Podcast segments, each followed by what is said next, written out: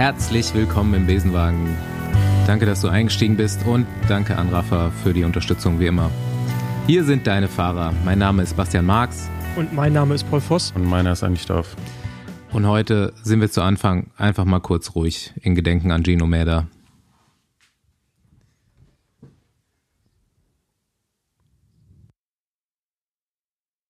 Es geht los in einer Woche, die kurz nach unserer letzten Aufnahme auf jeden Fall, glaube ich, für uns alle jetzt nicht die beste Radsportwoche unseres Lebens war. Nee, auf keinen Fall. Also äh, unfassbar tragisch und traurig. Ähm, ich habe die Etappe live gesehen, noch die Abfahrt von Ayuso war ja hauptsächlich ein Bild und dachte noch so, boah, krasses Panorama und geile Abfahrt und äh, kurz nach der Etappe gab es schon die ersten Meldungen vom Sturz von Sheffield ähm, und dann auch ziemlich schnell, dass auch Gino Meda gestürzt und wie sich dann leider herausgestellt hat, auch verunglückt ist. Ähm, und das hat mich echt ein paar Tage richtig beschäftigt, ne? obwohl man ja doch mit Abstand jetzt so ein bisschen nicht so nah dran ist. Ähm, wir waren teilweise mit Fahrern von uns da vor Ort im Kontakt. Aber auch unabhängig davon ähm, habe ich ihn mal ganz kurz kennengelernt, Anfang 2019. Da war er gerade ähm, Profi bei Dimension Data, ähm, hatte ein paar Jungs, ein paar Freunde beim Team Lotto Kernhaus, den Mario Spengler damals, ähm, der mit uns eine Runde gefahren, wo ich auch mit dabei war. Ähm, super, super netter Kerl.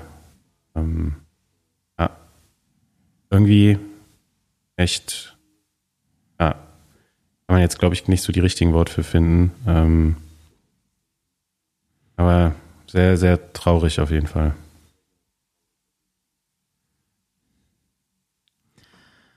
Ich hatte mir an dem Tag, an dem das passiert ist, hier noch in unseren Aufzeichnungen, ähm, weiß ich nicht, zu dem Zeitpunkt eine lustige Geschichte notiert, die dann äh, jetzt im Nachhinein gar nicht mehr so lustig war. Ähm, kann ich gleich nochmal erzählen, aber ähm, das war, wir waren ja da auf Teneriffa und es war echt eine super Stimmung und das ist ja dann zu, zu Ende dessen passiert. Ich habe mich auch gefragt, was es hätte auf jeden Fall da auch einen riesen Impact auf die Stimmung, glaube ich, gehabt. Es ist das erste Mal, glaube ich, seit wir den Podcast machen, dass ein Profi gestorben ist, ne? Zumindest gefragt. im Rennen, glaube ich, ja. Also hm. Das würde ich jetzt aber auch nicht ja. so sagen. Also was so ja. auf der Welt bei Radrennen passiert, kriegt man ja nicht so ganz mit. Ja, ähm, sure. Aber jetzt so auf der Bühne in der World Tour, äh, glaube ich schon, ja. Es war halt, glaube ich, auch einfach echt ein guter Typ. Ich habe ihn nie kennengelernt und ich hatte mich eigentlich drauf gefreut, ihn vielleicht dann irgendwann nochmal hier in diesem Kontext äh, kennenzulernen. Aber was man halt so mitbekommen hat, hat er ja echt auch sich abseits des Radsports immer wieder für gute Sachen eingesetzt und war, glaube ich, auch super beliebt im Peloton. Deswegen, ähm, glaube ich, merkt man das jetzt auch nochmal total, dass die, die ganze Radsportwelt da innegehalten hat. Ja, ist halt einfach äh, krass, ne? Also ich habe, ich war gerade wandern, hatte kaum Internet äh, und dann, ich glaube, ich habe es ich hab's auch erst einen Tag später mitbekommen, dass er gestürzt ist. Also ich wusste von dem Sturz gar nichts. Ich habe, glaube ich, Freitag mhm. wurde es dann bekannt mhm. gegeben, dass er verstorben ist. Und das war schon krass und ich saß halt dann echt mhm. so irgendwo auf äh, irgendwo im Berg. Ich habe also jetzt nicht so, doch schon den Tränen nah, weil irgendwie, ich kannte ihn jetzt nicht, aber es ist halt so, das ist halt so irgendwie so, so krass, weil es so nah ist. Ne? Also ich meine, man hat diesen Sport selber auch gemacht, man weiß mhm. um die mhm. Gefahr und einem wird in dem Moment bewusst, dass halt wirklich, wie viel Glück man bis jetzt eigentlich hatte, dass man nie gestürzt ist. Also man ist gestürzt, aber nie so tragisch. Mhm. Und wie viele Abfahrten ist man eigentlich schon runtergefahren, wo keine Leitplanke war, wo man sich gedacht hat, wenn du jetzt hier ja. stürzt, dann, äh, dann wird's böse. Und ähm, ja, von daher äh, kann man da, glaube ich, auch sehr, sehr gut, oh, was relaten kann man natürlich nicht, aber man, man, man, man, man fühlt es dann, glaube ich, irgendwie noch ein bisschen mehr und das tut dann auch noch mehr weh. Äh, aber er Ja, man weiß halt einfach, ich glaube, was du sagen willst, ist ja, man weiß halt einfach, wie, wie gefährlich das ist in dem Moment, wo man es ja, macht. Ja, genau. Auch, ne? Das wird einem immer aber, bewusst. Aber natürlich jetzt auch dann die Geschichten im Nachhinein mit ihm, dann mit seinem Hund und allen, all diese Dinge, die machen es halt, die, bei jedem wäre es tragisch, wenn jemand stirbt. Aber es macht es halt nochmal, also die, die, Stufe von Menschlichkeit ist gerade noch so, mhm. wisst ihr, ich meine, das ist alles noch so näher und mhm. fühlbarer und das finde ich krass und auch so der, mhm. ähm, was so aus dem Profi-Peloton kam, aus allen Ecken. Die Anteilnahme war ja, oder ist immer noch riesig und ähm, das ist schon krass weil, wie Andi schon meinte, es passiert wahrscheinlich sehr viel auf der Welt, was wir nicht mitbekommen, aber so in der World Tour, beim World Tour Rennen, ähm, ist mir jetzt auch nicht, ich würde sagen, Wouter Weiland ist der Letzte, der mir es bewusst mhm. ist, der auf so einer Bühne, wo sowas Tragisches passiert ist. Äh, ja, und ist heftig. Also, ja. Ja. Hm, ja, ich erzähle jetzt mal das, was ich mir eigentlich da notiert hatte und vielleicht schaffen wir so mal so eine kleine Bridge in normale Themen. Ähm, wie gesagt, ich hatte das eigentlich als lustige Geschichte aufgeschrieben. Ich bin an dem Tag selbst hinter Marcel Kittel und André Greipel eine Abfahrt runtergefahren, die kerzengerade war, aber mit krassem Seitenwind. Und ähm, die, einer von den beiden ist immer total geisteskrank angetreten in jeder Abfahrt und hat da nochmal irgendwie 15 km/h immer draufgelegt und man musste, ich musste quasi sprinten, um im Windschatten zu bleiben und mach mich halt so klein auf dem Rad und rolle so langsam in den Windschatten der beiden rein, der ja äh, zugegebenermaßen relativ groß ist und bei 88 km/h die beiden haben am Ende 101 gehabt. Bei 88 km/h will ich mich wieder aufrichten und merke, dass sich meine Kette in meinem Tachohalter verfangen hat. Ist mir noch nie passiert ah, vorher. Deine Halskette. So. Ah ja. Ja, seit kurzem lebe ich meine Goldkettchen-Persönlichkeit aus und denke mir in dem Moment so, what the fuck, 88 km/h, erstmal kurz so eine Sekunde Panik, kam auch nicht raus. Und ähm, dann aber kurz beruhigt, war ja glücklicherweise geradeaus und habe dann so langsam runtergebremst und habe so mehrere Versuche unternommen, da rauszukommen. Und der vierte Versuch hat dann geklappt. Und ähm, scheiße, also war echt kein geiles Gefühl in dem Moment und das werde ich auch nicht mehr machen. Also auf jeglichen Abfahrten werde ich das Teil jetzt auf jeden Fall ins Unterhemd stecken. Äh, und dann meinte Marcel tatsächlich im Nachhinein, kennt er genauso, ist ihm schon im Rennen passiert und er hat sich komplett in die Hose geschissen auch. Also äh, auch nichts passiert in dem Moment, aber wenn dann, na, wenn eine Kurve kommt, bist du halt echt im Arsch, wenn du Gewichtsverlagerungen machen musst. Kommt drauf an, wie dick deine Kette ist. Ja, okay. Wäre schon schwierig geworden, auf jeden Fall. Naja, gut, am Ende bricht das Ding vorne ab, aber ja. Einfach keine hm. Kettchen tragen. Ja, oder passt auf jeden Fall auf. Bling oder Sicherheit hatte ich mir hier aufgeschrieben. Naja, gut. Aber Marcel auch immer noch mit zwei sogar unterwegs gewesen. Man ist sich jetzt erstmal dieser Situation bewusst. Wie gesagt, es ist vorher nie passiert. Paul, wo richtest du gerade unsere Aussicht hin? Äh, also momentan in mein Auto. Aber ähm, ja, ich hänge ja hier in der Schweiz ab und äh, bin hier auf einem, irgendeinem Campingplatz in der Nähe von Luzern oder Zug, irgendwo dazwischen, an einem See. Und das Unwetter zieht mal wieder hinein. Die letzten zwei Nächte hat es so krass gerappelt. Und ähm, ich bin ja im Auto unterwegs mit Dachzelt und das heißt, so Unterschlupf finden ist dann schwierig und Dachzelt rappelt oh. auch richtig, sobald es regnet. Und ähm, ja, wie auch immer, auf jeden Fall ist geil hier. Schweiz muss ich sagen, beste Land, nur ganz schön teuer. Also ich würde schon dafür plädieren, dass man hier so ein so einen Allmann-Zuschuss bekommt, also irgendwie so eine Rabattkarte oder sowas. Oder zumindest, dass man überall mit Eu Stipend Eu Stipendium. Ja, genau. Äh, nee, aber sonst hier schön. Heute Tour de Suisse der Frauen gesehen, an der Strecke vorbeigefahren, erst im Stau gestanden, mich kurz aufgeregt, dann festgestellt, dass es ein, ein Velo, was haben Sie gesagt? Ein Velo, ähm, eine Velotour ist.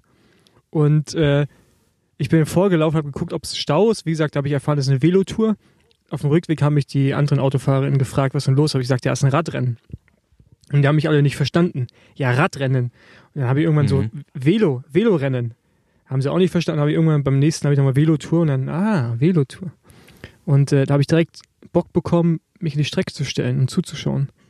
Weil die ganzen schönen Schweizer Berge da sah nice aus. Ja, ist ja heute, heute auch letzte Etappe gewesen und äh, besonderes Augenmerk von mir natürlich, Max Solar Rose. Okay, let, letzte drei Plätze belegt und sechst letzten Platz belegt. Vier von sechs sind durchgekommen, aber immerhin, glaube ich, fast ausschließlich World Tour Fahrerinnen übrig geblieben da am Schluss.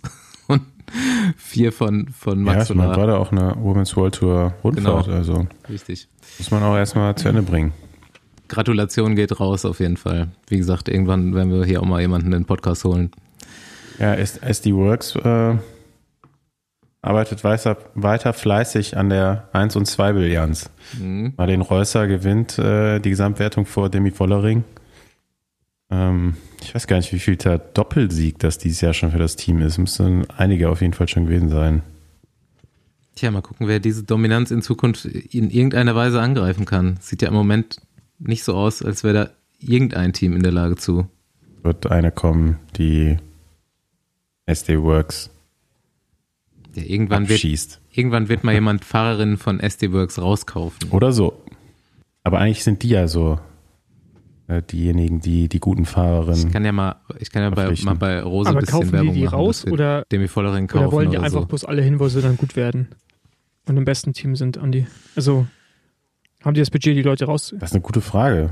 Ähm, Ich meine, also davon mal abgesehen, dass glaube ich bis da jetzt die Verträge, Weiß, ich jetzt gar nicht bis jetzt die so. Verträge bei den Frauen auch nicht so hoch waren, dass man da so viel investieren musste, um rauszukaufen, oder? Gehe ich mal von aus. Ich glaube, die Fahrerinnen, die die ja jetzt am Start haben, da brauchst du schon für ein Frauenteam echt ein großes Budget. Nein, ich meine Also- aus ihren, die kamen ja zum Teil aus kleineren Conti-Teams oder Amateurteams und da die Verträge werden jetzt ja nicht so groß gewesen sein, äh, oder? An der Wollering, ich glaube, die ist automatisch hingegangen, aber wer, wer war das noch, die Sprinterin? Ähm, Liebes. Lorena Wiebes kam jetzt von DSM. okay, Entschuldigung, das war Ähm, DSM. Ja. Lotte Kopecki ist jetzt vorher auch Mhm. äh, bei Lotto Sudal gefahren, beziehungsweise Live Racing. Ähm, also die werden schon nicht umsonst da fahren. Nee, das meine ich ja auch nicht. Ja, die könnten auf jeden Fall woanders auch Geld verdienen. Aber auch schon relativ früh in meinem Scouting einen guten Blick, ne? Also muss man jetzt schon auch sagen, dass sie nicht irgendwie Stars zusammenkaufen. Also sie sind da schon immer relativ früh dran. Wobei da der Beides ein bisschen, ne? niederländische Markt natürlich auch ähm, dankbar ist, weil die relativ viel Talent hervorbringen. Ich gucke mir gerade mal hier so die sportliche Leitung an, ob wir da mal irgendjemanden hier einladen können. Lars Bohm. Ich würde dann eher Anna van der Breggen. Ja, Lars Bohm wird vielleicht einfacher zu kriegen sein als Anna van der Breggen. Deswegen habe ich das gesagt. Weiß ich nicht. Lars Bohm hat mir auf meine letzte Nachricht nicht geantwortet, Ah, ja, okay. aber. Ja. Ich habe mir vorgenommen, ich fahre während der Tour de France jeden Tag 100 Kilometer. Also 2100 Kilometer in Drei Wochen. Die Ta also aktuell ist ja das Wetter auch dankbar. Es ist lang genug hell. Meine Freizeitgestaltung wird ein bisschen leiden, aber ich glaube, ich krieg's zeitlich zumindest mal gemanagt in dem Zeitraum tatsächlich. bin gespannt auf jeden Fall. Du weißt, ich bin immer zu haben. Ey, apropos Tour de France. Schickt mir französische Intros. Giro hat das schon großartig funktioniert. Wundervoll. Schreibt mich an oder schreibt einfach auf bm.besenwagen.com. Ähm, muss auch nicht so lang sein. Also die Giro-Intros, die waren teilweise fast schon zu ausführlich. Also da reichen echt 20, 30 Sekunden schönes, schönes französisches Sing-Sang zur Tour de France. Gebt Gas, schickt das Zeug rein. Danke. Äh, ja, wir fahren zur deutschen Meisterschaft am Freitag. Ich will auch noch mal kurz die Nachwuchs-DM bewerben, die in, ich weiß gar nicht, Offenburg, ne? Auch im Schwarzwald auf jeden Fall. Ja, ja. Äh, ich gucke Oder ich weiß nicht, Ba- Baden-Württemberg auf jeden Fall, aber gehört das noch zum Schwarzwald? Das, oder ist es schon so? Du, ey, da kann ich dir äh, geografisch nichts sagen. Also Offenburg-Fessenbach. Am 24.06. um 12 Uhr und am 25.06. um 9 Uhr sind die Rennen. Geht da hin, guckt das an, unterstützt, unterstützt die äh, Veranstaltung. Also es liegt auf jeden Fall am Fuße des Schwarzwalds, steht es auf Wikipedia. Ja, ist doch schon Ob es jetzt dazugehört oder nicht? U15, U17, U19, weiblich und männlich. Deutsche Meisterschaft Offenburg. Hingehen, wer da in der Nähe wohnt oder sich interessiert. Auch wieder ungünstige Planung, muss ich sagen. Gleichzeitig Der Terminfindung einfach, ne? hier, so eine Parallelveranstaltung. Beides auch in der gleichen Region. Ja, also es ist ja nicht so weit zu fahren. Am 24. kommt ihr dann auf jeden Fall abends, äh, also ihr kommt dann schon zum Frauenrennen auch, zur deutschen Meisterschaft nach Bad Dürheim und danach im Anschluss zu unserem Live-Podcast. Hier Open nochmal die Air. Erinnerung. Ja, hier nochmal die Erinnerung. Unplugged und Open Air. Die schreien einfach von der Bühne. Live und direkt. Ohne Mikro. Du machst den Beat und ich schreie einfach rein. Und Paul Voss macht die Adlibs, wie immer hier in unserer Probeaufnahme vor dem Podcast. Genau. Ja, ja. Und am 25. Siehst du, genau sowas. Ja, ja. Ja, merk, merk, ich kann, ich kann gerade auch echt nicht mehr dazu beitragen, weil, wenn ihr wüsstet, wie es hier draußen gerade aussieht und ich bin nicht alleine unterwegs und Du siehst auf jeden Fall, ja, ich bin leicht, Du bist gar nicht alleine.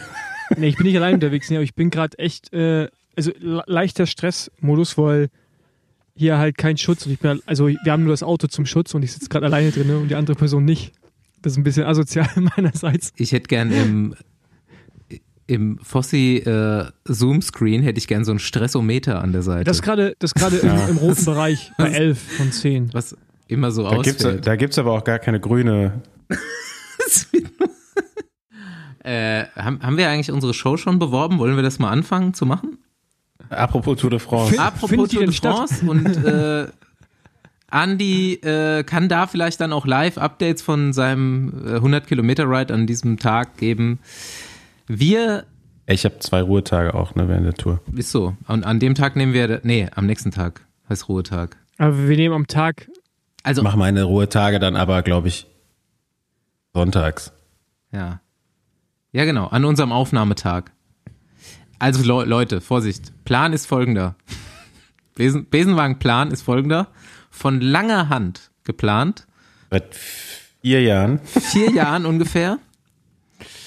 Dieses Jahr, während der Tour de France, an den Ruhetagen, also an den zwei Montagen und am Tag, nachdem die Tour de France vorbei ist, wird es für euch, außer für 20 Ausgewählte, dreimal 20 Ausgewählte, montags auf YouTube eine Show zur Tour de France geben. Mit uns dreien und natürlich immer ausgewählten Gästen.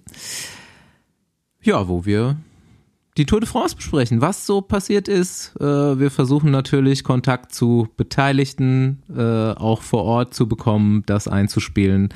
Wir denken uns lustige Sachen aus und versuchen euch immer an diesem Montag ein bisschen zu unterhalten mit Bild und Ton. Und äh, die dreimal 20 Ausgewählten, die, ja, gucken wir mal, wie wir die aussuchen am Ende. Aber wir nehmen in Köln auf. Es wird ein Studio geben und wir hätten gerne ein bisschen Publikum da für die Stimmung. Werden wir nochmal kurzfristig auf Social Media aber bewerben. das Wichtigste ist, geht also zu YouTube und folgt dem Besenwagen-Kanal, damit ihr sofort Genau. quasi das Zeug gucken könnt. Weil es natürlich dann am relevantesten, wenn es rauskommt. Wir Genau. haben da schon so einen Kanal, ist, ist noch nicht so viel drauf.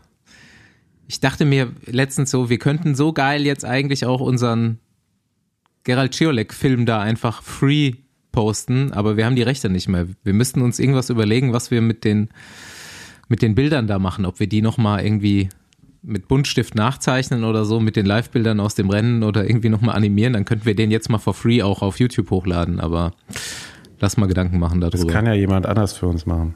Ja, genau. Meldet euch, wenn ihr da Einfälle zu habt. Auch Ähm, gerne eine Puppenshow, so, mit- so, so mit Handpuppen. Auch gerne von mir aus. Ja, wollen wir mal, wollen wir mal Okay. irgendwie zum Gast drüber? Nee, nee, nee. Wir haben noch zwei, zwei echte Radsport-Themen kurz. Äh, eins ist äh, Giro Next Gen und der Bora Tour de France Kader. Das müssen wir kurz vorm Gast noch besprechen. Ich, Giro Next Gen, ich weiß nicht, hab, hat einer von euch die Sprachnachrichten gehört? Nee, die werden mir Ich, zu ich sag lang. vorweg, äh, erstmal Glückwunsch an Hannes Wilksch zum dritten Platz in der Gesamtwertung. Safe. Top Junge, Ra Reis und Thunfisch ne, führen, führen zum Podium. Und äh, Glückwunsch an Wagi zum Dirigieren eines äh, Giro Genau. Next Gen Wir- Siegers. Okay. Ähm, Paul, kannst du aber nochmal ausführen, was das mit dem Reis und Thunfisch und Hannes wirklich auf sich hat? Ja, Hannes Wilksch isst nur Reis und Thunfisch. Nur jeden Tag. Ja, Oder hat das während dem äh, Giro, ne? Irgendwie so eine Anspielung habe ich nämlich Ja, auch ja. gelesen. Weißt du da ja, mehr? also ich weiß, dass Hannes, also dass dieses Reis und Thunfisch, das ist schon so ein Ding. Ich weiß es von Pierre Kolb, äh, auch aus dem letzten Jahr irgendwie von Nationalmannschaftseinsätzen, dass einfach wird immer nur Reis und Thunfisch gegessen. Auch so bei Lavinier und sowas.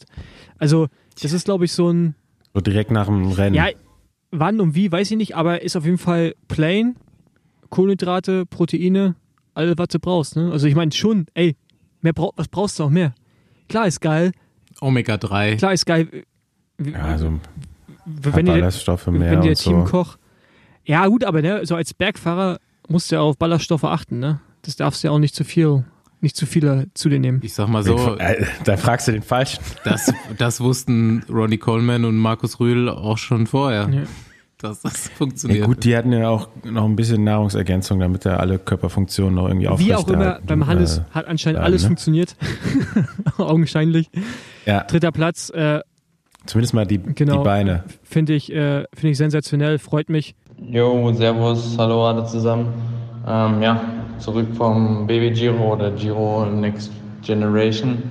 War eine super Woche. Ich bin super happy über den dritten Platz äh, in der Gesamtwertung. Das Frühjahr lief nicht ganz so, wie ich es mir erhofft hatte. Ähm, aber danach hatte ich einen guten Trainingsblock. Ja, bin dann zuversichtlich zum Baby Giro gereist. Ähm, das Zeitfahren lief, lief schon sehr solide. Ich habe viel auf dem Zeitfahrrad trainiert. Von daher war das schon, war das auch eine Bestätigung. Ja, die ersten paar Etappen waren hektisch und Chaos und es ging mehr darum, sicher ins Ziel zu kommen. Dann am Stelvio äh, der erste wichtige Tag. Lief nicht ganz so, wie ich es mir im Vorfeld erhofft hatte. Ich hatte e etwa Probleme, etwas Probleme mit der Höhe.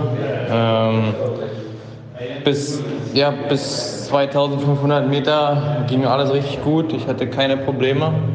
Ähm, war, war nie so richtig am Limit und ja, alles lief gut. Und dann haben die Kolumbianer nochmal richtig am Horn gezogen. Und ja, dann musste ich, äh, musste ich reißen lassen, mein eigenes Tempo, Tempo gehen. Ähm, da war ich etwas, ja, etwas enttäuscht. Ähm, nach der Etappe war ich Sechster in der Gesamtwertung.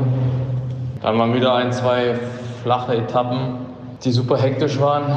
Ähm, dann gab es eine Etappe am Gardasee, die war auf dem Papier nicht so schwer, aber die wurde richtig schwer gefahren.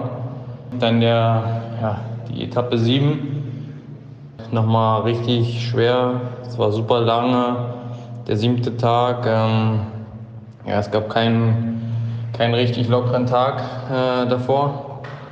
Und ja, wir hatten einen guten Plan gemacht als Team, den Tag äh, ja, nochmal alles, alles auf Angriff zu setzen. Und ja, meine Stärke ist ja doch einfach, dass ich äh, weniger müde werde als, als alle anderen. Und ja, wir haben halt mit 110 Kilometer vom Ziel haben wir, haben wir das Rennen nochmal ja, oder wieder aufgemacht, haben richtig, äh, richtig Tempo gefahren am Berg. Um, ja, haben halt versucht, das Down in der Mitte so ein bisschen zu isolieren und die anderen natürlich auch. Ähm, das Feld war danach nur noch 20 Mann groß und das Ziel war erreicht, dass, äh, dass es äh, richtig hart war den ganzen Tag und jeden, jeden Berg äh, schnell gefahren, jeder Berg wurde schnell gefahren. Ähm, und ja, man konnte schon sehen, dass der, der Franzose von Intermarché und äh, auch der Martinelli ähm, schon richtig Schwächen gezeigt haben davor. Und eigentlich, ja, eigentlich musste ich nur noch warten bis zum letzten Anstieg und dann ja, versuchen alles zu geben und hoffen, dass die, dass die Jungs einbrechen. Ähm, das hat auch ganz gut funktioniert. Ähm, am Ende ist mir ein kleiner Fehler unterlaufen. 20 Kilometer vom Ziel war nochmal eine Abfahrt, wo ich zum Auto gegangen bin und mir nochmal eine Flasche geholt habe. Ähm, in dem Moment in der Abfahrt fährt der, ja, der Belgier von Quickstep ist down in der Mitte und noch zwei andere fahren weg. Und äh, wo ich wieder zurückkam in die Gruppe, habe ich mich gewundert, wo, ja, wo die denn sind und habe dann nur gesehen, dass die äh, mit 10, 20 Sekunden vor uns äh, herfahren. Zum Glück hat Intermarché noch drei Leute dort und konnten so oder konnten die noch so einen Schach halten und auch die Werte, die man, die man, also ich habe heute mit meinem Trainer darüber gesprochen und haben uns mal uns angeschaut, war schon nicht so ohne, äh, was man da treten musste. Ähm, von daher ja, war ich super zufrieden nach der Etappe. Ähm, und gestern war das einfach nur noch alles sicher nach Hause bringen. Der letzten Etappe nichts anbrennen lassen. War es eine richtig schöne Woche. Ich bin super zufrieden und genieße es jetzt erstmal ein bisschen. Ähm, genau. Danke und äh, bis dahin. Ciao, ciao. Ähm, ich weiß nicht, wer hier von den Hörerinnen Hannes wirklich verfolgt. Ich verfolge ihn auf jeden Fall. Sehr akribisch arbeitender äh, junger Rennfahrer. Ähm, hat auch schon vorher angekündigt, dass er jetzt nach dem Baby Giro irgendwann jetzt ins Profilager wechseln wird. Mhm. Spannender Fahrer. Gern, ähm, gern die Folge mit ihm auch nochmal hören, das ist auch noch gar nicht so lange her. Und jetzt gehen wir nochmal kurz zu Robert Wagners Sicht auf die Dinge. Robert Wagner, sportlicher Leiter im Team des Siegers, Johannes Staune Mittet, Jumbo Wismar Devo Team, äh, relativ souverän gewonnen. Hallihallo, Robert Wagner Team Jumbo Wismar mit einem ganz kurzen Rückblick vom Giro Next. Das ist der Giro der U23 oder auch Baby Giro genannt. Ähm, in diesem Jahr, glaube ich, zum ersten Mal organisiert von der RCS-Organisation. Das ist die Organisation, die auch äh, schon den ähm, Männer-Elite-Giro im Mai ausgerichtet hat. Ja, die U23er, ähm, 35 Teams, A5 Fahrer am Start. Ähm, bis auf wirklich einige wenige, echt die Creme de la Creme von der Partie sehr, sehr spektakulär. Ähm, spektakulär natürlich auch die Streckenführung über insgesamt acht Etappen. Der Auftakt äh, in der Nähe von Turin, ein 9,4 Kilometer langes Einzelzeitfahren. Und ähm, ja, das finde ich der achten Etappe dann in der schönen Stadt Triest.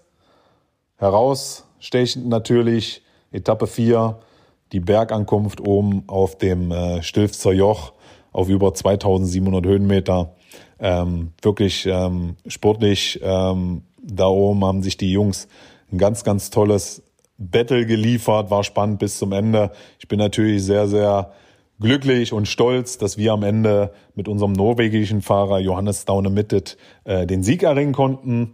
Und äh, der hat auch zugleich dann da oben das rosa Trikot übernommen. Weniger schön ist natürlich ähm, die Disqualifikation von 31 Sportlern äh, an diesem Tag. Ja, warum? Die haben ähm, sich mit dem mit dem Auto und auch die italienische Polizei hat auch kräftig mitgeholfen, äh, die Jungs da hochzuziehen, teilweise kilometerlang. Ja, da sind äh, einige Videos aufgetaucht, die extrem viral gingen. Äh, man muss ehrlich noch dazu sagen, ähm, das Zeitlimit wurde noch vor der Etappe von 13 Prozent auf 18 Prozent angehoben. Das waren dann am Ende 37 äh, Minuten mehr, die man auf den Sieger ähm, verlieren durfte. Ja, Sportliche sollte natürlich immer im Fokus stehen und deshalb auch ähm, ja da nochmal ein Rückblick aus deutscher Sicht. Äh, Tim Thorn-Teutenberg sich äh, einige Male gezeigt in den Top Ten in den Sprints. Ähm, sehr, sehr schönes Rennen gefahren.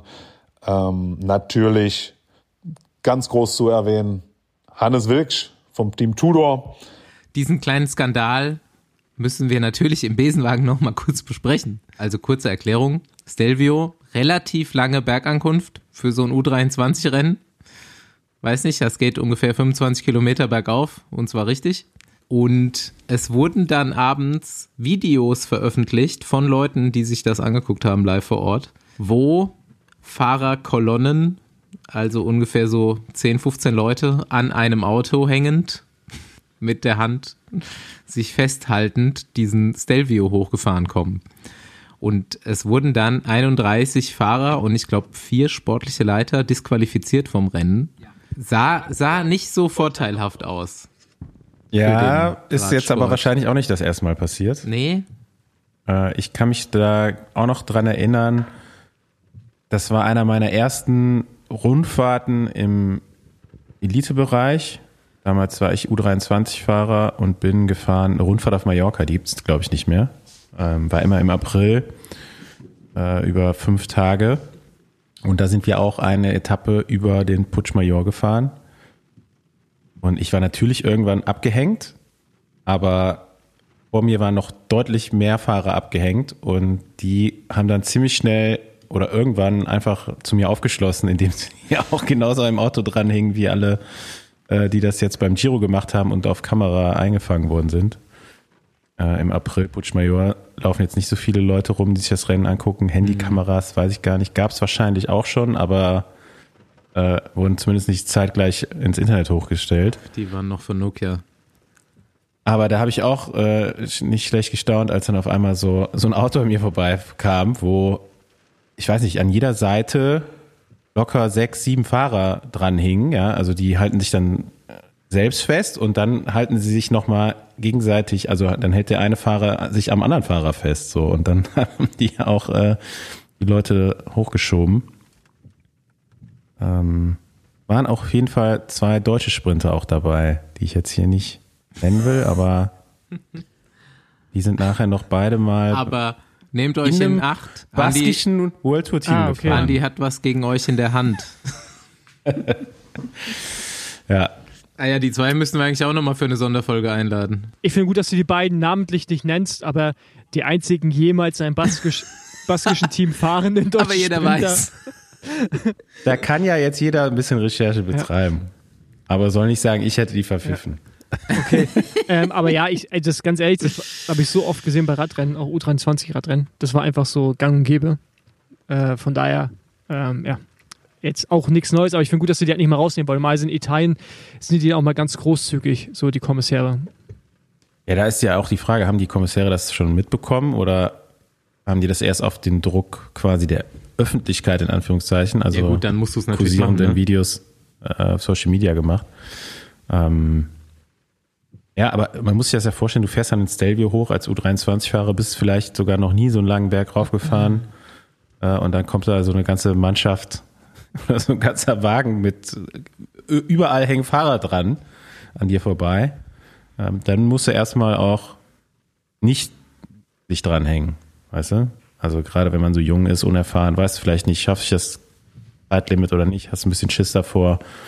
Ähm, also ich kann den einen oder anderen unerfahrenen Fahrer da ein bisschen in Schutz nehmen. Muss man jetzt nicht sagen, dass äh, ich glaube, die haben jetzt alle ihre Lektion gelernt und werden das hoffentlich nicht mehr machen. Es, aber jetzt auch so bei den Profis, ne, so in meiner Zeit, da gab es auf jeden Fall immer Leute, da wusstest du, dass die immer mit der Klinke wieder zurückkommen werden. Also die haben sich immer irgendwann mal festgehalten. Und es gab immer Leute, die das so abgelehnt haben, die dann lieber gesagt haben, ich fliege eher aus dem Zeitlimit raus, ähm, als mich jetzt hier einen Berg raufziehen zu lassen. Mhm. Um ehrlich zu sein, habe ich einen Giro Also von gar nicht so richtig verfolgt. Nur mit Hannes mal guckt jeden Tag so Ergebnisse, ja, okay, stabil weiter da vorne und dann irgendwann auf Platz 3 Gesamtwertung, habe ich mich gefreut, hält er, super. Äh, aber natürlich letzte, wenn man dann selber so Sportler dabei hat, dann, fiebert- dann fiebert man mal noch ein bisschen mehr mit. Aber ähm, ja, Wir wären, wir wären alle mehr involviert gewesen, wenn Lotto Kernhaus Richtig. eingeladen auf worden jeden wäre. Fall in irgendeiner Art und Weise. Ähm, Ja, vielleicht Ja. da nochmal abschließend. Ähm, klar kann ich verstehen, dass man da mit der Rundfahrt auch den, den nationalen Radsport fördern will. Aber ich glaube, es waren jetzt 18 Teams aus Italien dabei, Mhm. Ja. bei 35 eingeladenen Mannschaften. ja. Ähm, viele der Teams sind gar nicht erst, oder viele Fahrer der kleineren Teams sind nicht wirklich äh, weit gekommen im Rennen. Mhm. Ähm, war so ein bisschen die Voraussetzung, dass der Verband da mitspielt. Äh, dieses Jahr hat er auch der Aus, Ausrichter gewechselt. Ähm, aber man, vielleicht wird es ja noch ein bisschen internationaler in Zukunft. Und ähm, es gab dieses Jahr schon, kann man sich auch noch rückblickend angucken, ähm, jeden Tag eine Zusammenfassung auf GCN. Ähm, von daher auch äh, super interessant, das Rennen mitzuverfolgen. Und ähm, ja, ein bisschen internationale Beteiligung macht es vielleicht auch noch attraktiver für Leute von woanders, das äh, sich anzugucken. Lohnt sich auf jeden Fall. So, ich habe jetzt hier Michael, Michael Mörkow im Wartezimmer. Soll ich geil. mal reinlassen? Äh, warte, letzte positive Shoutout noch äh, an Tim Thorn Teutenberg. Zwar fast jeden Tag im Gruppetto, aber zwei Tage Top Ten. Fünfter Platz auch einmal, glaube ich, ja. im Sprint.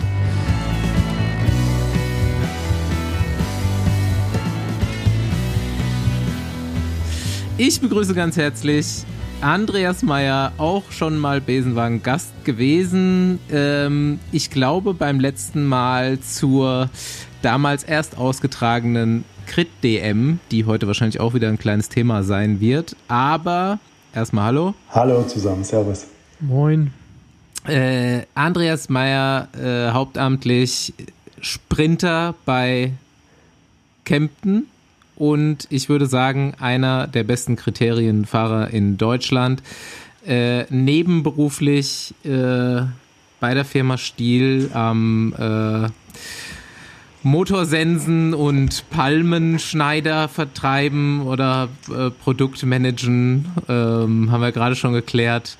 Öfters mal im spanischen Außendienst unterwegs, äh, nimmt dann, äh, hoffe ich, das Fahrrad immer mit. Und äh, jetzt gerade zwei, drei Wochen, zwei Wochen, glaube ich, in den Staaten gewesen. Und wir sind ganz gespannt auf deine Geschichten äh, zur amerikanischen Kriterienszene. Ich habe ja gedacht, du räumst da drüben alles ab, aber äh, immerhin ein Rennen gewonnen. Jetzt geht's los. Wilde Einleitung, Basti, danke. Und äh, ja, für meine Teamkollegen bin ich nur noch der Olivenman. Das war dann auch mein Spitzname in den USA. Äh, ich mache tatsächlich mehr, wie du schon gesagt hast. Aber ja, lass uns so stehen. Äh, USA war coole Erfahrung und tatsächlich im Vorfeld habe ich auch gedacht, wir fahren darüber und rasieren. Aber wir mussten feststellen, die können auch Fahrrad fahren. Jetzt mal, jetzt mal ganz, ganz, ganz kurz. Scheiße. Habt ihr echt, seid ihr echt so hingegangen und gesagt, ja, ey, wir rasieren die? Also jetzt, also so wirklich. Ja, klar. Ja klar, also zumindest in meiner Vorstellung war das klar, wir gehen darüber und äh, also wir können das ja. Ich meine, zaubern können die auch nicht.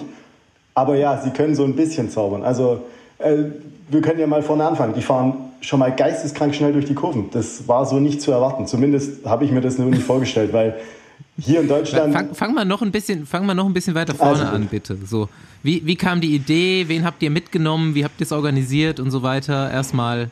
Die Idee und? kam über Manuel Potzner, mein Teamkollege beim RSC Kempten, der schon die letzten Jahre immer wieder Gastfahrer drüben war für ein Team, das heißt DCC, Destroyed Cycling Club. Der Teamchef ist ein richtig cooler Typ, er führt ein paar vegane Restaurants in New York und ist sonst die ganze Nacht immer DJ und einfach ein riesen Radsportfan, ganz egal ob Fixie oder Straße.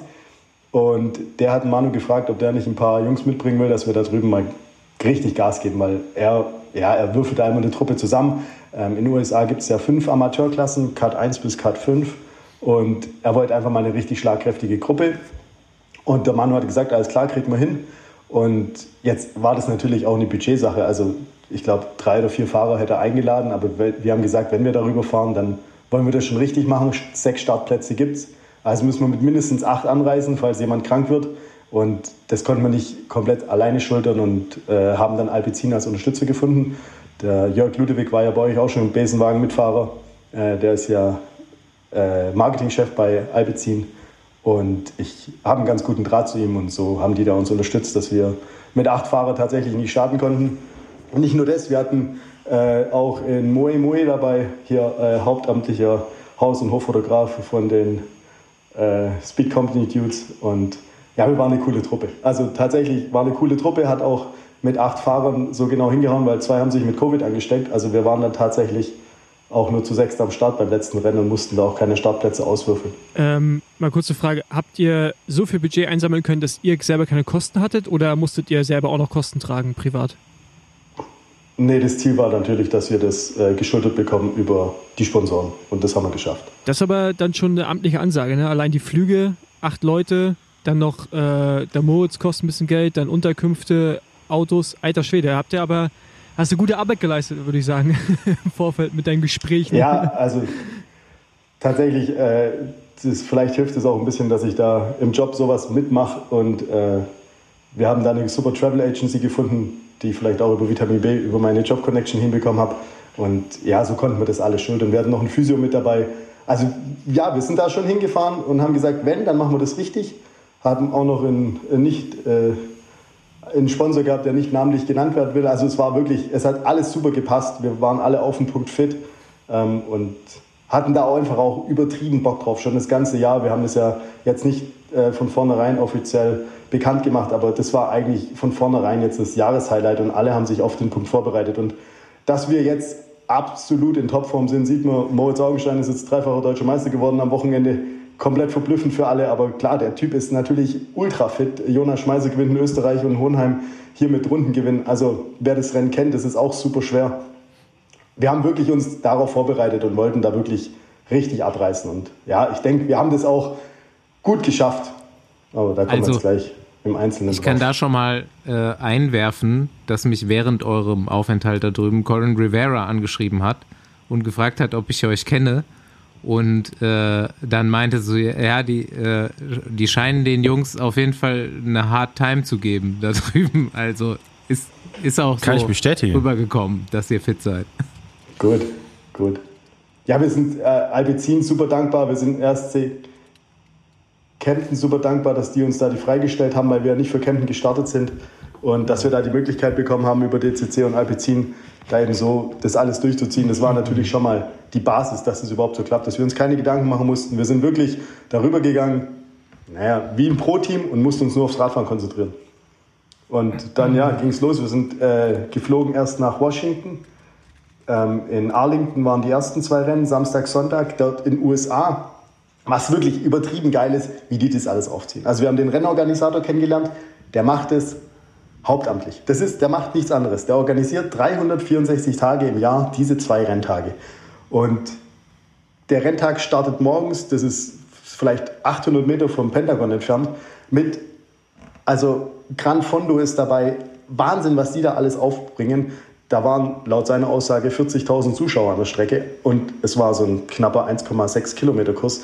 Es war wirklich geisteskrank. Auch wie die die Straße vorbereiten. Also wir sind äh, einen Tag davor Recon gefahren, haben gesehen, oh Gott, die Straße ist ja im desolaten Zustand. Die haben dann wirklich über alle Löcher, haben die mit so einem bisschen, bisschen festerer Pappe, also so wie so eine, so eine Spanholzplatte, haben die da richtig gut verklebt, dass wir wirklich eine mehr oder weniger gute Straße hatten. Also die ist immer noch desolat im Vergleich zu deutschen Rennen.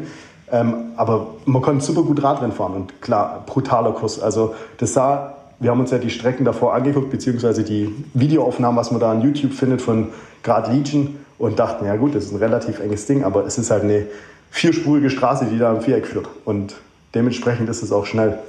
Und dann haben wir das erste Mal erfahren, wie das ist, da drüben Radrennen zu fahren. Also tatsächlich, also wir wachsen auf mit dem Verständnis, Fair Play und wenn wir Brennball spielen in der ersten Klasse, dann schmeißt du den Ball vielleicht deinem Gegner, wenn er vor dir liegt, nicht direkt ins Gesicht. Ja, solche Dinge lernen wir ja als, ich sage jetzt mal, Deutsche oder Europäer. Die Amis, die machen die Tür auf und wenn du durchguckst, hauen sie dir die Tür in die Fresse, ohne Wenn und Aber. Und das merkst du direkt in der zweiten Kurve. Also wirklich, da, stellt euch vor, ihr fahrt ihn bis aufs Tretlager oder so quasi fast an die Vorderradnabe und der macht die Tür zu. Und dementsprechend scheppert es dann natürlich auch die ganze Zeit. Ist mir klar, dass die alle mit äh, GoPro fahren, weil sie das danach natürlich, ihr seht es ja auch bestimmt ab und an, die Videos, wie dann in Alec Coven nach dem Sturz noch das Rad so tritt. Ja, sowas machen die. Es ist wirklich verrückt. Und dann merkst du nach drei, vier Runden, okay, hier müssen wir uns jetzt richtig warm anziehen, weil das ist wirklich, du fährst Fahrrad und du boxt das komplette Rennen. Und dementsprechend war es dann auch noch schnell. Und dann haben wir gesagt, okay, also hier die ganze Zeit beim ersten Rennen, das waren knapp 70 Kilometer, äh, uns immer nur zu behaupten im Feld, das ist zu anstrengend, wir müssen rausfahren. Ähm, kurze Zwischenfrage. Ihr fahrt dann da das Cut 1 Rennen? Genau. Das ist Cut 1 und Pro. Also wir haben gesagt, wenn, dann mhm. machen wir es natürlich richtig. Ähm, dort ist zum Beispiel äh, Legion of LA natürlich am Start. Die sind ja Conti-Team, mhm. das war mir gar nicht klar. Ich dachte, das ist auch mhm. Hobbytruppe, wie wir. Aber nee, die fahren also offiziell KT-Status. Dann ähm, sind die NCL-Leute waren erst ein Tulsa dabei. Da fährt ja Sergio Hinao, das war mir auch nicht klar. Aber vielleicht habe ich mich davor auch nicht ganz mit den Gegnern beschäftigt, was eventuell auch gut war. ähm, und äh, das Project Ecolon, die sind ja auch KT. Also es waren schon ein paar Fahrer, vor allem auch mit guter Vergangenheit. Ich weiß nicht, ob ihr den Danny Summerhill kennt. Der ist bei United Healthcare gefahren. Ja, auch ein guter Crosser früher mhm. gewesen. Ja. Genau, der war sogar mal Vize-Weltmeister, glaube ich, in U19 oder sowas. Ja, genau. Ja. Also ja, also die können alle Radfahren, tatsächlich. Und die machen das halt mehr oder weniger auch alle hauptamtlich. Also wir haben mit den meisten dann gesprochen, beziehungsweise man hat dann gemerkt, dass die nach dem ersten Rennen mit uns das Gespräch suchen, was ganz süß war eigentlich. Äh, und wollten dann wissen, was wir eigentlich so für Typen sind. Und dann haben wir gesagt, ja klar, wir sind eine Hobbytruppe aus Deutschland und wir arbeiten alle. Das konnten die nicht glauben, weil manche von denen haben halt so einen Drei-Stunden-Job nebenher in dem Radladen, aber eigentlich sind die hauptamtlich Fahrradfahrer. Ja, aber was du nicht vergessen darfst, ist, dass ja in dem Sport da drüben, gerade bei Crit, wenn es richtig ist, auch noch Geld ist. Ne? Also ich meine, Legion hat jetzt, glaube ich, drei Teams mittlerweile. Also die Williams-Brüder, die managen mittlerweile drei Teams.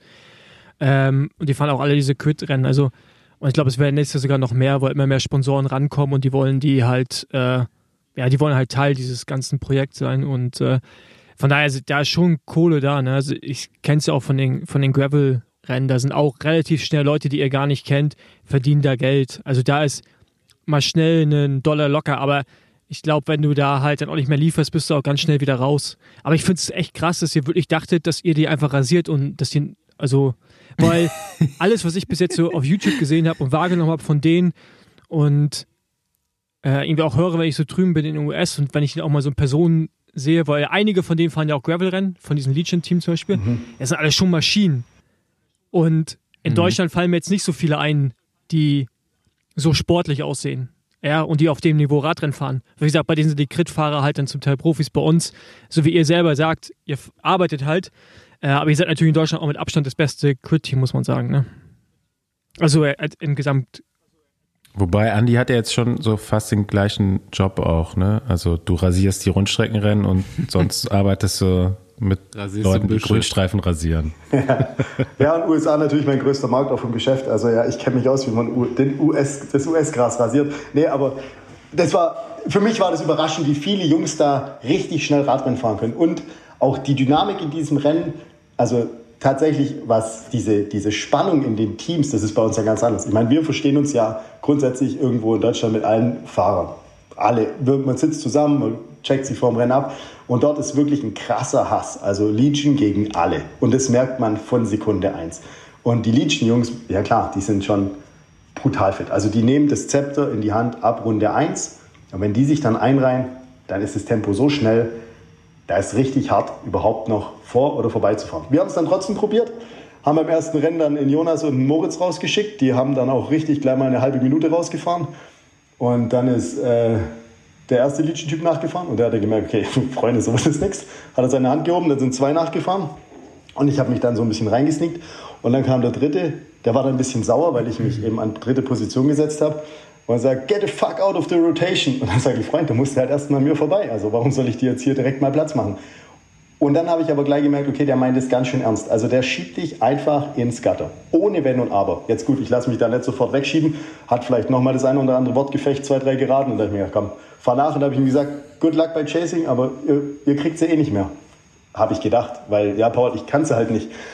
Und als die sich dann aber zu sechs eingereiht haben, haben sie zu sechs tatsächlich unsere zwei Fahrer dann auch in zehn Runden, obwohl sie sich richtig haben anstrengen müssen, äh, zurückgeholt.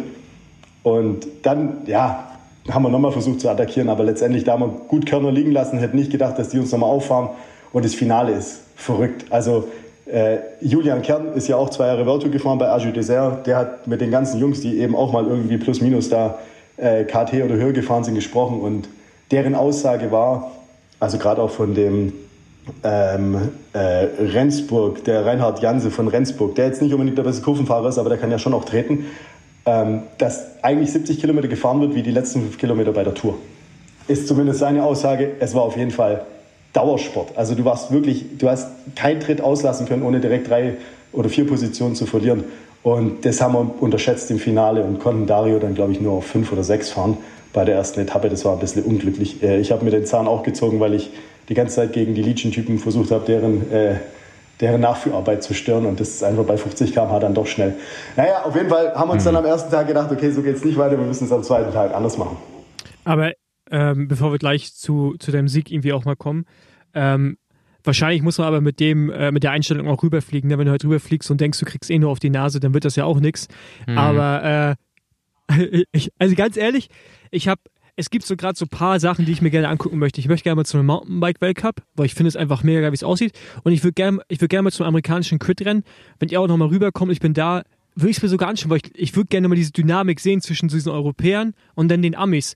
Weil ich glaube, da ist schon noch mal ein anderer Fight. Und wie du schon sagst, das mit Legion. Ich höre nun relativ viele amerikanische Gravel-Podcasts, wo dann auch ab und zu mal so Co- also so Überschneidungen sind mit den Williams-Brüdern und so sind die auch mal zu Gast. Und du hörst halt in jedem Wort, wie groß der Hass der anderen Teams denen gegenüber ist. Aber auch den Legions, den Legions gegenüber dem amerikanischen Grid-Zirkus, dass sie alles falsch machen und so. Und ähm, ja, muss eine mega äh, Spannung da einfach auch sein. Ne? Wir waren ja da noch so ein bisschen isoliert am ersten Tag und zweiten Tag. Uns kannte ja zum Glück auch keiner. Wir waren halt das DCC Powered by Alpecin Team. Und der Sprecher, der ist ja gar nicht mehr rausgekommen. Äh, das war der Frankie Andrew. Der ist ja damals auch US Postal gefahren. Der hat das echt super kommentiert. Also die, die hatten ja äh, Radio, Podcast und Streckensprecher und komplett mit Lautsprecher um die ganze Strecke. Das heißt, als Fahrer hast du im Prinzip auch alles mitbekommen, was der gesagt hat. Und du hast ständig gehört, dass der von uns erzählt und halt keine Ahnung hat, wer wir sind. Und das war halt echt geil. Ähm, was wir aber von den Fahrern auch gehört haben, wir haben GoPros installiert und diese Leute, wenn ihr das drauf habt, was hier gerade abgeht, wir haben eventuell vergessen, bei dem einen oder anderen Rennen Aufnahme zu drücken, weil wir das einfach nicht gewohnt sind, mit GoPros zu fahren, dann veröffentlicht das, weil ich meine, ja, wir schneiden ja noch gerade ein Video zusammen, beziehungsweise Moe macht das, da sieht man sicherlich schon auch die eine oder andere haarige Stelle. Aber letztendlich, das ist halt Sport, das gehört halt. Ich meine, wir waren Gäste dort, die fahren so Radrennen. Ja, das müssen wir dann annehmen. Da können wir uns jetzt nicht beschweren und zum Kampfgericht gehen. Ich weiß nicht mehr, ob die sowas zulassen würden. Das ist halt da so. Und das haben wir dann am ersten Abend festgestellt dass wir jetzt halt auch anders Radrennen fahren müssen. Da, wenn wir was reißen wollen, mhm. dann können wir uns nicht darauf verlassen, dass wenn du da in die Kurve fährst und sagst, rechts, ich komme jetzt, dass der dir dann die Tür offen lässt. Nee, macht er nicht. Der macht dann nämlich genau da massiv zu. Paul, ich habe mich davor Aber, überhaupt nicht informiert. Ist das so mittlerweile, ja, dass man sagt rechts und dann kriegt, dann lässt man da die Tür auf? Ja, also Klar. du weißt ja, wie es ist.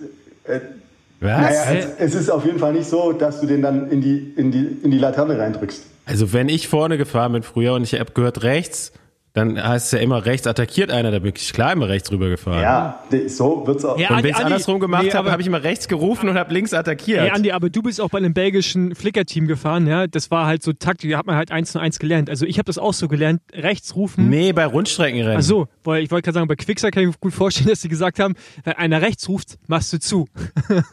nee, da war gar keine Luft mehr zum Rufen. Das ging nur bei Rundstreckenrennen. Ja, aber also man hört es ja oder man spürt es ja auch. Ich meine, ihr wisst ja selber, wie das ist. Wenn du merkst, rechts von dir ist einer, dann schiebst du ihn halt nicht komplett in die Bande und das machen die. Und wirklich ohne, ohne Angst um Verluste. Und wenn sie sich selber mit auf die Fresse fliegen, das ist da auch völlig normal. Die nennen das einfach Road Races. Der, gut, dann haben die da der, der Dante Thomas oder ne, wie heißt der Dante Young? Dante Young von, von den Miami Blazers, der mhm. ist mit mir gestützt dann da am ersten Tag in Tulsa. Der sah aus, der war komplett die Haut war geschreddert. Sag ich, geht's dir gut? Sagt er, ja, ja, nur ein bisschen Haut. Steht morgen wieder am Start.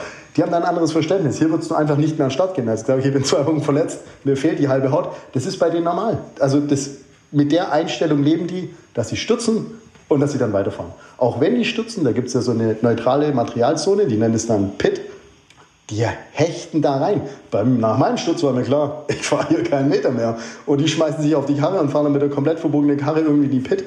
Dann sind da die Shimano-Mechaniker, vier, fünf Stück, die reparieren alles, was irgendwie zu reparieren geht und dann starten die wieder das Rennen. Ja, aber das hat auch, das ist auch eine kulturelle Sache, ne? Das hat bei denen viel so mit so, so Heldenstatus zu tun, so, also dieses Warrior sein, bis zum Ende kämpfen, immer, immer bis zum Äußersten gehen und so. Das ist halt bei ganz vielen Sachen, das merkst du auch, wenn, wenn Amerikaner, also vor allem Männer halt unter irgendwelchen Posts kommentieren, sei es bei mir oder bei anderen Leuten, die jetzt vielleicht nicht Amis sind, die jetzt nicht diese gleichen äh, ja, diese gleichen Ansichten haben wie du. Du steigst aus nach dem Rennen.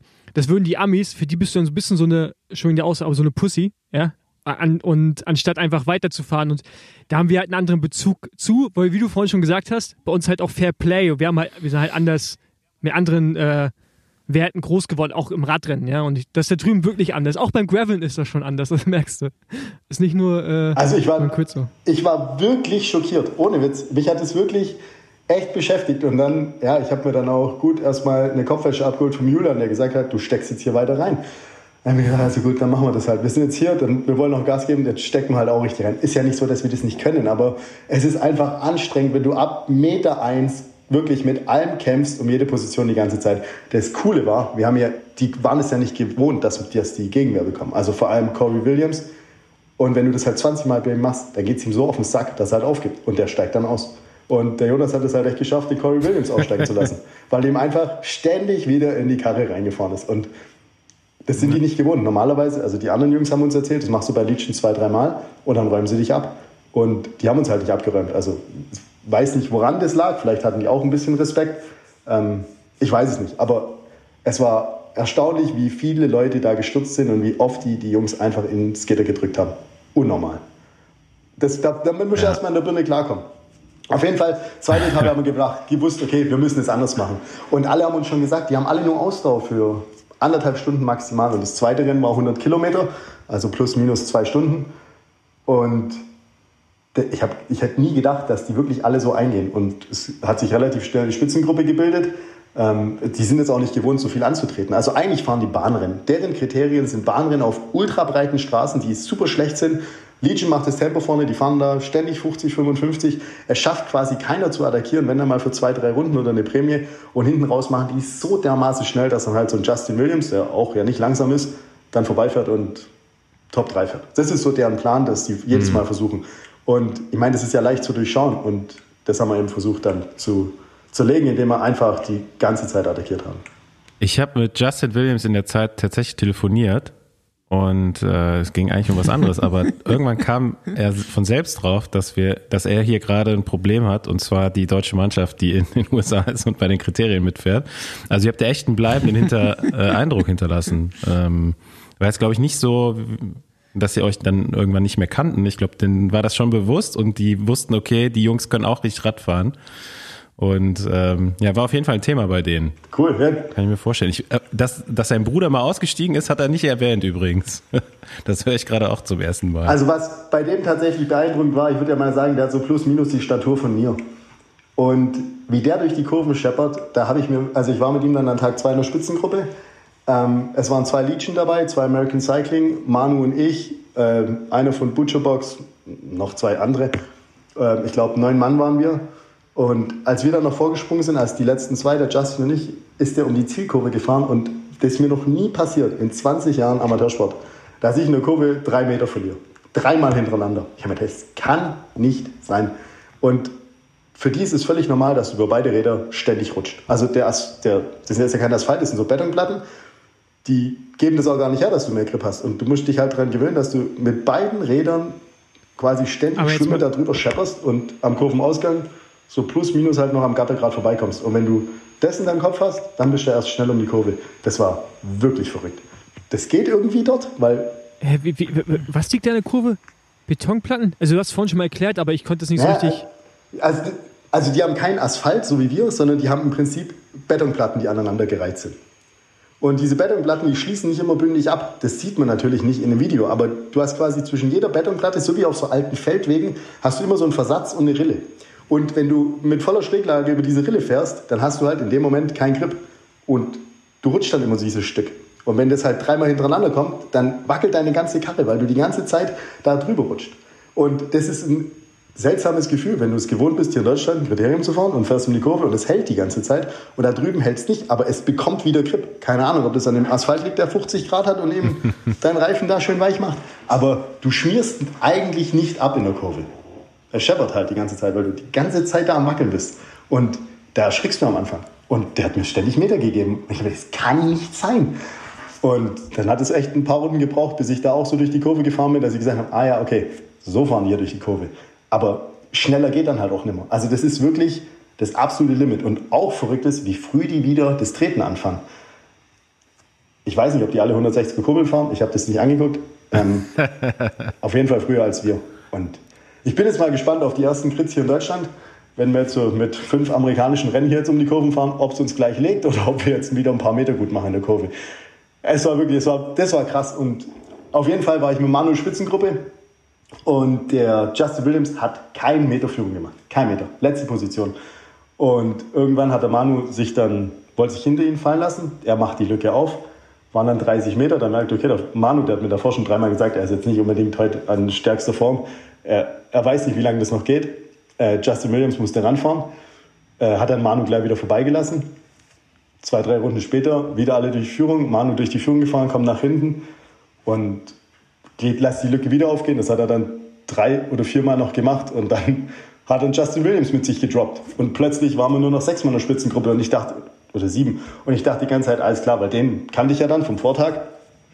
Auf den Typen im Red Bull, der muss ich aufpassen. Jetzt war der nicht mehr da. Und dann erkennst du ja irgendwann, ich meine, wisst selber, jetzt, keine Ahnung, ich bin 600 Radrennen gefahren, davon wahrscheinlich 500 Kriterien. Äh, 500 Kriterien mit 10 Wertungen, ich bin also schon 5000 Finale gefahren. Letztendlich weiß ich ja dann ungefähr, wie es funktioniert. Ich habe mir die anderen ausgeguckt, kannte natürlich auch keiner, da war einer dabei von American Cycling, der kommt irgendwie vom Speedskaten, Schenkel des Todes, aber irgendwie nicht unbedingt den besten Sprint nach der Kurve. Der Danny Sammel, der sah ganz fit aus, aber hätte ich jetzt auch nicht als Supersprinter eingeschätzt. Habe den also auch gedacht, okay, habe ich auch einen Sack. Und so habe ich mir die, die ganzen Runden angeguckt, weil es waren echt fünf Runden, äh, fünf Kurven pro Runde und habe mir gedacht, ja klar, also eigentlich ist hier keiner mehr, der sprinten kann. So war ich den auf jeden Fall reingegangen. Mit der, also ich war mir sicher, das Ding, wenn, wenn, ich, wenn wir mit der Gruppe durchkommen, dann gewinne ich auch. Und dann ja, dann ist natürlich cool, wenn du dann, dann kannst du es echt genießen, das Rad. Und was da eine Stimmung war, letzte Runde nur noch Gänsehaut gehabt. Und ich wusste, ja klar, ich gewinne hier gleich. Dann war der Sprint aber doch recht schnell. Also das war, es war wirklich geil. Ich habe mir keinen Stress gemacht bis zur letzten Kurve. Musste, okay, jetzt Feuer. Und bin dann auch äh, Saisonbestleistung gefahren. Und das war wirklich geil. An dem dann vorbeizufliegen, zu merken, okay, der kann auch richtig schnell sprinten. Das war so ein richtiger Männersprint, so wie man sich wünscht, Radrennen zu gewinnen. Hey, das, und die sind ausgerastet. Das hat richtig Spaß gemacht, wirklich. Es war richtig geil. Ich, danach, wir waren komplett in Ekstase. Wir haben dann schon alles erreicht, was wir eigentlich nur erreichen wollten. Und ja, wir waren mega happy. Dann im Ziel hängt mir so ein Typ so eine Anaconda um den Hals. Das war mega geil. Das war ohne Witz. Amerikaner komplett wild einfach. Die konnten es überhaupt nicht glauben. Wer seid ihr? Wo kommt ihr her? Und ja, es hat echt Spaß gemacht. Das war ja. Washington richtig geil. Der Rennorganisator hat uns dann noch direkt abends zu seiner Hausparty eingeladen. Amerika einfach wirklich, ich sag's euch, komplett wild. Dann waren wir da, haben gedacht, ja, der wird schon was zum Essen haben, wenn er sagt, guck dann kamen wir hin, dann gab's so, so eine kleine Gemüseschale, mir nichts gegessen, zwölf Leute, super hungrig und dann gab's kaum Essen. Das war ein bisschen bitter, aber hat echt Spaß gemacht und haben gute Kontakte geknüpft für nächstes Jahr. Und was wir auch nicht wussten, diese komplette amerikanische Kritz-Szene, also diese Serie, das sind irgendwie zwölf Rennen, die stehen alle in Konkurrenz miteinander. Das ist nicht so, dass die sagen, ja klar, wir sind ja eine Krit-Liga. Nee, die stehen krass in Konkurrenz miteinander und jeder will das beste Rennen haben und die besten Fahrer und die verhandeln mit den Teams, welche Fahrer die dorthin schicken. Und die dürfen eigentlich ja immer nur zu sechs fahren. Und dann ist es ein richtiges Pokern und über Sponsoren und Trikots und zusätzlich, welche Fahrer die da an den Start kriegen. Also die machen das schon auf einem ganz anderen Level als wir hier in Deutschland. So wirklich, so die, die komplette Herangehensweise ist viel mehr US-amerikanischer Sport. Also egal, ob du dir da NBA anguckst, es geht alles so in die Richtung. Auch die Teams, wie die heißen. Da siehst du hier Miami Blazers und da merkst du, da kommt kein einziger aus Florida. Die heißen halt so. Das ist übrigens auch ein Team von, von den Williams-Brüdern. Aber ähm, mhm. was du was du da nicht vergessen hast, ist halt harter Kapitalismus. Ne? Also das, was ich vorher meinte, das ist halt so all in und man belächelt so ein bisschen, wie es in Deutschland ist. Ähm, aber wenn da halt dann irgendwas mal nicht mehr funktioniert, dann geht halt auch alles im Bach hinunter. Ne? Das darfst du halt da auch nie, nie vergessen. Aber was mich jetzt nochmal interessieren würde, ist, welche Übersetzung seid ihr angefahren? Wenn ihr da 100 Kilometer in der Stunde fahrt, plus minus. Äh, Entschuldigung, zwei Stunden, nicht eine Stunde. Ähm, ja, ich glaube, es war dann, also wir sind bei manchen Rennen echt fast einen 48er Schnitt gefahren. Jonas ist gefahren 60 mit hinten 11, 28, einfach. Das hat natürlich da auch für Verwunderung gesorgt. Oder was? Ja, es war 60. Und ich fahre immer vorne 55, hinten 11, 28. Und Echt? Passt gut. 55er nur? Ja. Also ja, mehr passt in meinen Rahmen nicht. Also dann kriege ich den Umwerfer nicht hoch genug. Ah, okay, krass. Sonst müsste ich auch Mono fahren und das weiß ich noch nicht. Ich baue mir das jetzt mal aufs Zeitfahrrad. Da muss ich aber XT-Schaltwerk fahren, weil du den Dämpfer in der, im, im, Schaltkäfig brauchst. Und sonst, also sonst fliegt dir da halt auch die Kette sofort runter, vor allem bei dieser schlechten Straße. Und für zwölffach ist es auch nochmal schwierig. Aber ja, mal gucken. Wahrscheinlich fahren wir nächstes Jahr alle einfach. Das reicht eigentlich auch für die Rennen, die wir fahren. ja, ich glaube, kleines Blatt braucht ihr ja nicht, ne? ganz selten. Ja. ja, aber wir fahren alle irgendwas zwischen 54 und Jonas eben 60. Ich meine, der, der sagt, der fährt halt nicht 60, 11, der fährt halt meistens irgendwo 60, 13, 60, 14. Ja. Und dann läuft die Kette halt gerade und dann fährt er halt 100 Watt weniger als ich im gleichen Rennen mit Vorsprung wenn, wenn du dir die Rennen jetzt so anschaust und ihr habt ja viele Eindrücke mitgenommen, was würdest du dir denn wünschen, was sich hier in Deutschland verändern müsste bei den Rennorganisatoren oder allgemein? Jetzt gar nicht ganz viel, vielleicht so ein oder zwei Punkte rausnehmen. die du auch realistisch siehst, die man umsetzen könnte, um die Rennen vielleicht hier attraktiver zu machen oder ein größeres Publikum zu öffnen? Das allererste, Paul, das ist wirklich das Allerwichtigste und das schaffen die Amis schon mal, dass wir keine Überschneidungen haben an einem Wochenende. Weil was hier passiert, dass sich die Landesverbände nicht miteinander absprechen. Wir haben beispielsweise hier in Baden und Württemberg, was ja zwei Landesverbände sind, und Rheinland-Pfalz, schaffen die es tatsächlich an einem Tag drei Rennen zu machen, die keine 40 Kilometer auseinander sind. Also wir haben Württemberg ein Rennen, wir haben Baden ein Rennen und wir haben direkt über den Rhein, vier Kilometer weiter, auch ein Rennen. Und alle kämpfen um, um Starter. Das kann ja wohl nicht wahr sein. Und die nächsten drei Wochen ist kein Rennen. Ich meine, klar weiß ich, dass die oft irgendwie Rahmenbedingungen haben wie ein Dorffest oder die Feuerwehr kann nur an dem Tag. Ja, aber da muss man sich trotzdem besser absprechen. Da macht man vielleicht das eine Rennen samstags und das andere sonntags oder irgendwas. Und solange wir es nicht schaffen, die Landesverbände an einen Tisch zu kriegen mit ihrem Rennkalender, die Landesverbände, also der Landesverband mhm. in sich spricht sich ab. Und dann heißt es, ja, wir dürfen kein, kein äh, keine zwei Rennen an einem Tag haben. Und jetzt guckst du dir Bayern an, wenn da ganz im Süden irgendein Bergrennen ist und ganz im Norden äh, irgendein Kriterium, dann dürfen die nicht an einem Tag das stattfinden lassen. Dummerweise, obwohl die Starter komplett unterschiedlich wären. Auf der ja. anderen Seite, wenn sie das Kriterium dann in Nordbayern machen und in Südhessen ist auch ein Rennen, auch, das, auch ein Kriterium, dann, dann geht es. Und dann klauen die sich die Starter. Und wir haben jetzt aktuell das Problem, eigentlich haben wir in zwei Wochen unser Heimrennen in Kempten. Ähm, mhm. Wir haben keine Starter. Wir haben Meldeschluss Ende der Woche. Es ist noch kein einziger Fahrer gemeldet. Das müsst ihr euch mal vorstellen. Und klar, kein Fahrer. Jetzt ist klar, am gleichen Tag ist ein Rennen. Kein Fahrer. Es kommt vielleicht noch hinzu, dass man nicht unbedingt nach Kempten fährt, weil man weiß, euch. dass man da viele Radlpunkte holt. Kann sein. Aber sowas gab es noch nie. Also wir, wir, wir machen uns den Sport in Deutschland kaputt, indem wir es nicht schaffen, dass wir es so machen wie die Amis und sagen, wir haben einen festen Rennkalender, der geht über die ganze Republik. Und wir sind es ja gewohnt. Ich meine, Paul, du weißt es, du fährst durch die ganze Republik auch schon früher für irgendwelche Radrennen. Wenn du weißt, es ist ein geiles Rennen, dann fährst du da 400, 500 Kilometer. Sowas passiert irgendwie nicht mehr. Also, oder du musst es machen, weil dann kein anderes ist.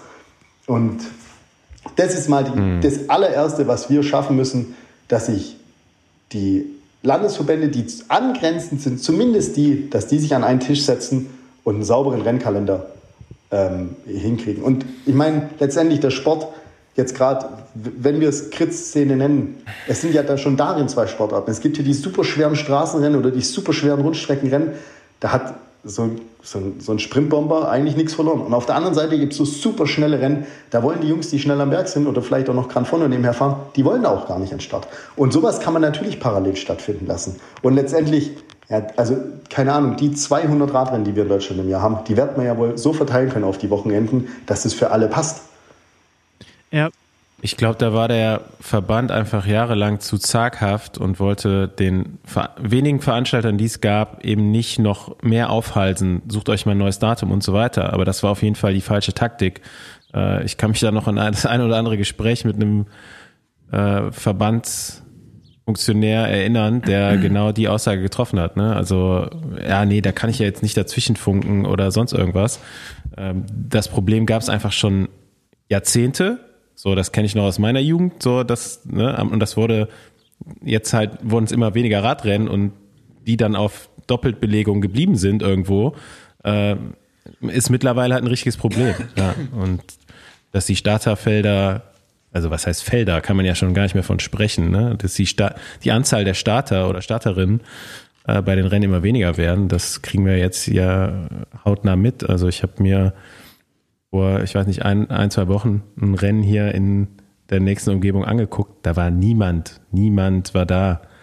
Also es waren kaum, kaum Fahrräder auf der Strecke, äh, am Streckenrand stand niemand.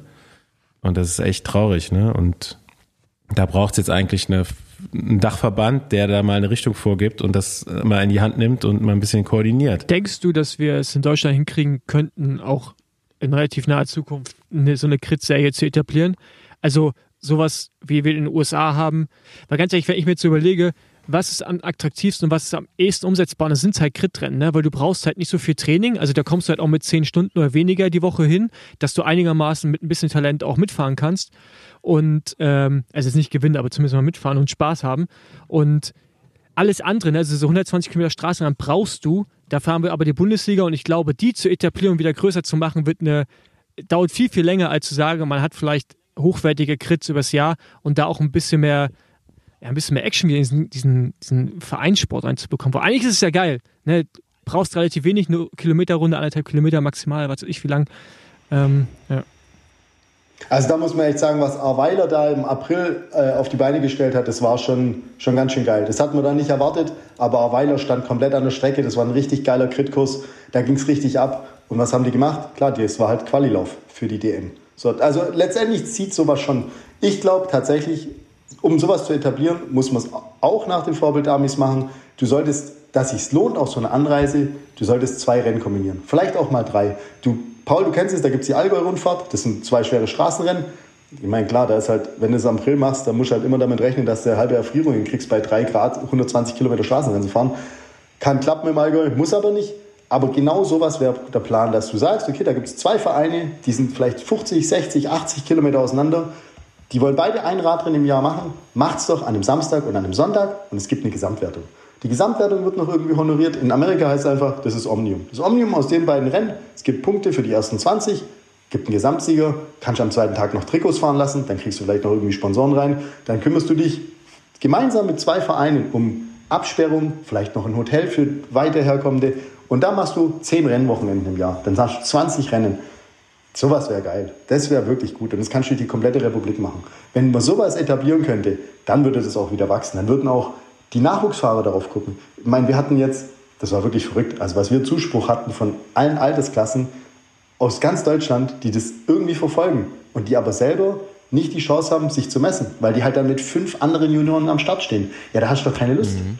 Der eine ist Bergfahrer, wiegt 25 Kilo, der andere ist, naja, gerade vielleicht von der Diät gekommen, wiegt 105 Kilo das ist dann nicht mal ein Radrennen, da fährt jeder für sich. Und früher, als wir Junioren-Radrennen gefahren sind, da waren es 120 Starter, die hatten Teilnehmerbeschränkungen auf irgendwelchen Feldwegskursen. Dass sowas wieder kommt, brauchen wir attraktive Rennen. Und eben nicht, ja, ich kann es mir aussuchen, ob ich jetzt hier in Hessen fahre oder in Rheinland-Pfalz oder in Württemberg und dann wieder sechs Wochen nichts. So funktioniert es nicht. Und den Dachverband haben ja. wir eigentlich. Der heißt eigentlich BDR. Ja, aber ja, ich soll jetzt keine, ich will gar keine BDR-Wäsche machen, aber ähm, aber könnt ihr euch als Camp nicht vorstellen? Ich meine, ihr habt eine gute Infrastruktur, was Sponsoren angeht, ihr habt viele Connections, dass ihr selber was auf die Reihe stellt, erstmal bloß bei euch im Raum. So, ich meine, ich glaube, Dinge müssen manchmal auch einfach erstmal wachsen. Ne? Und äh, ich glaube, dieser Kriterium, wie vorhin schon gesagt, ist, glaube ich, so dieser einfachste Zugang in den Radsport, also lizenzierten Radsport, ja, weil es halt, du kannst hinkommen, angucken, ja, du kannst mehrere Sachen erleben, äh, ist auch für eine Gemeinde meistens attraktiv. Ähm, oder denkst du, ist es für euch auch nicht umsetzbar, sowas zu machen? Ja, nachdem wir, ich meine, du weißt selber, oft muss man erstmal mit dem Rücken zur Wand stehen, damit irgendwelche Veränderungen stattfinden. Jetzt, wir haben jetzt dieses Jahr tatsächlich das Problem, keine Starter, wir müssen was ändern. Also das Problem ist ja, wenn wir das Rennen jetzt durch, durchziehen, dann stehen wir nachher sechs Kempner oder acht Kempner mit nochmal acht anderen am Start, die wir irgendwie hart einkaufen müssen, dass die überhaupt kommen. Da lacht sich ja jeder Sponsor kaputt und sagt, ihr erzählt uns hier das ganze Jahr in der Presse, wunderbar, was ihr für Radrennen fahrt. Und was sehen wir? Ihr fahrt mit gegen acht Gegner? Das, das kann ja nicht sein. Also eigentlich sollten wir die Notbremse ziehen, meiner Meinung nach, das Rennen nicht stattfinden lassen und das für nächstes Jahr sauber aufbauen. Mit einem anderen bayerischen Verein. Wir haben das letztes Jahr gemacht, auch aus der Not geboren. Das haben wir aber dann nicht weiterverfolgt, dass wir samstags Kempten hatten, sonntags Mindelheim. Und da gab es zwar keine Gesamtwertung, aber es hat sich auch für Fahrer, die von, keine Ahnung, Rheinland-Pfalz runterkamen, hat sich gelohnt, weil sie gesagt haben, okay, wir fahren zwei Radrennen, die beide sportlich gut sind ähm, und haben dann eine Belastung Samstag und Sonntag, ist sinnvoll. Das werden wir so machen müssen. Also das, es führt gar kein Weg mehr dran vorbei. Aber wenn wir das nur alleine machen, dann ist die Zukunft trotzdem nicht gesichert. Da müssen auch die anderen Vereine ran. Und da kann es halt nicht sein, dass in Baden-Württemberg oder in Württemberg gibt es eine geschlossene Rennserie, die dann auch noch Starter wegnimmt. Da muss man sich da einfach absprechen. Also ich finde es gut, ich finde es ich find's toll, dass jeder Verein, der ein Rennen ausrichtet, dass die es durchziehen. Aber eben nicht vielleicht so egozentrisch gedacht, nur, ja, nur mein Rennen zählt. Und wenn ich das durchgeführt habe, ist alles gut. Weil auch da werden die Starter weniger. Man müsste es mhm. ja irgendwie so machen, dass wir dem Nachwuchs eine Chance geben. Wir haben einen unfassbaren Nachwuchs in Kempten und haben quasi keine Möglichkeit, die an irgendwelchen Wettkämpfen starten zu lassen. Oder wenige. Gut. Das war früher anders. Da gab es in jedem zweiten Ort gab's Radrennen. Mhm. In Amerika, gut, und das muss man schon auch ehrlicherweise sagen, was in Amerika passiert, das ist ja geisteskrank. Also das würde ja, wir haben jetzt da ein paar Jungs kennengelernt, die fahren letztendlich C-Klasse. Die reisen jedes Wochenende durch die Staaten mit dem Flieger. Fahrrad verpacken, hinfliegen, für 60 Minuten Radrennen. Das ist, als würdest du nach Madrid fahren für 60 Minuten C-Klasse rennen, dann nach Antwerpen, dann nach Warschau und dann fährst du noch irgendwo in Kroatien. Die Distanzen. Und das ist für die völlig normal. Da sind wir zum Glück noch meilenweit entfernt, aber wir, wir, wir, könnten es ja. Wir haben so viele Vereine, wir haben so viele Radsportvereine. Wir haben so eine radsportverrückte Nation eigentlich. So viele Leute fahren Fahrrad, fahren Gravel, fahren Gran Fondos. Ja, warum nicht Kritz? Das hat schon, oder ja, du könntest ja auch einfach Rundstrecken rennen, so wie es halt früher hieß. Das hat doch immer geklappt. Das ist doch, das ist die Basis. Das ist die Basis für alle, die mhm. auch später richtig Rad fahren wollen. Also, wenn sie die Chance haben, irgendwie in den KT-Team zu kommen. Da müssen sie doch das von der Picke auf gelernt haben und nicht mit, mit 30 Radrennen plötzlich KT-Profi oder KT-Fahrer werden und dann merken, ich kann mich überhaupt nicht im Feld bewegen. Ja, ich denke, so von Verbandsseite aus ist auf jeden Fall schwierig und was in den Staaten passiert, muss auch so ein bisschen bei uns passieren, dass einfach auch industrieseitig eingestiegen wird, dass halt äh, Geld da ist. Es müssen ja auch irgendwo für die Nachwuchsfahrer Idole da sein. Ne? Also ich nenne jetzt euch mal zum Beispiel, ne? also die meisten wissen, es gibt dieses Team in Kempten, die können richtig schnell fahren, aber euch gehen ja auch die Gegner aus.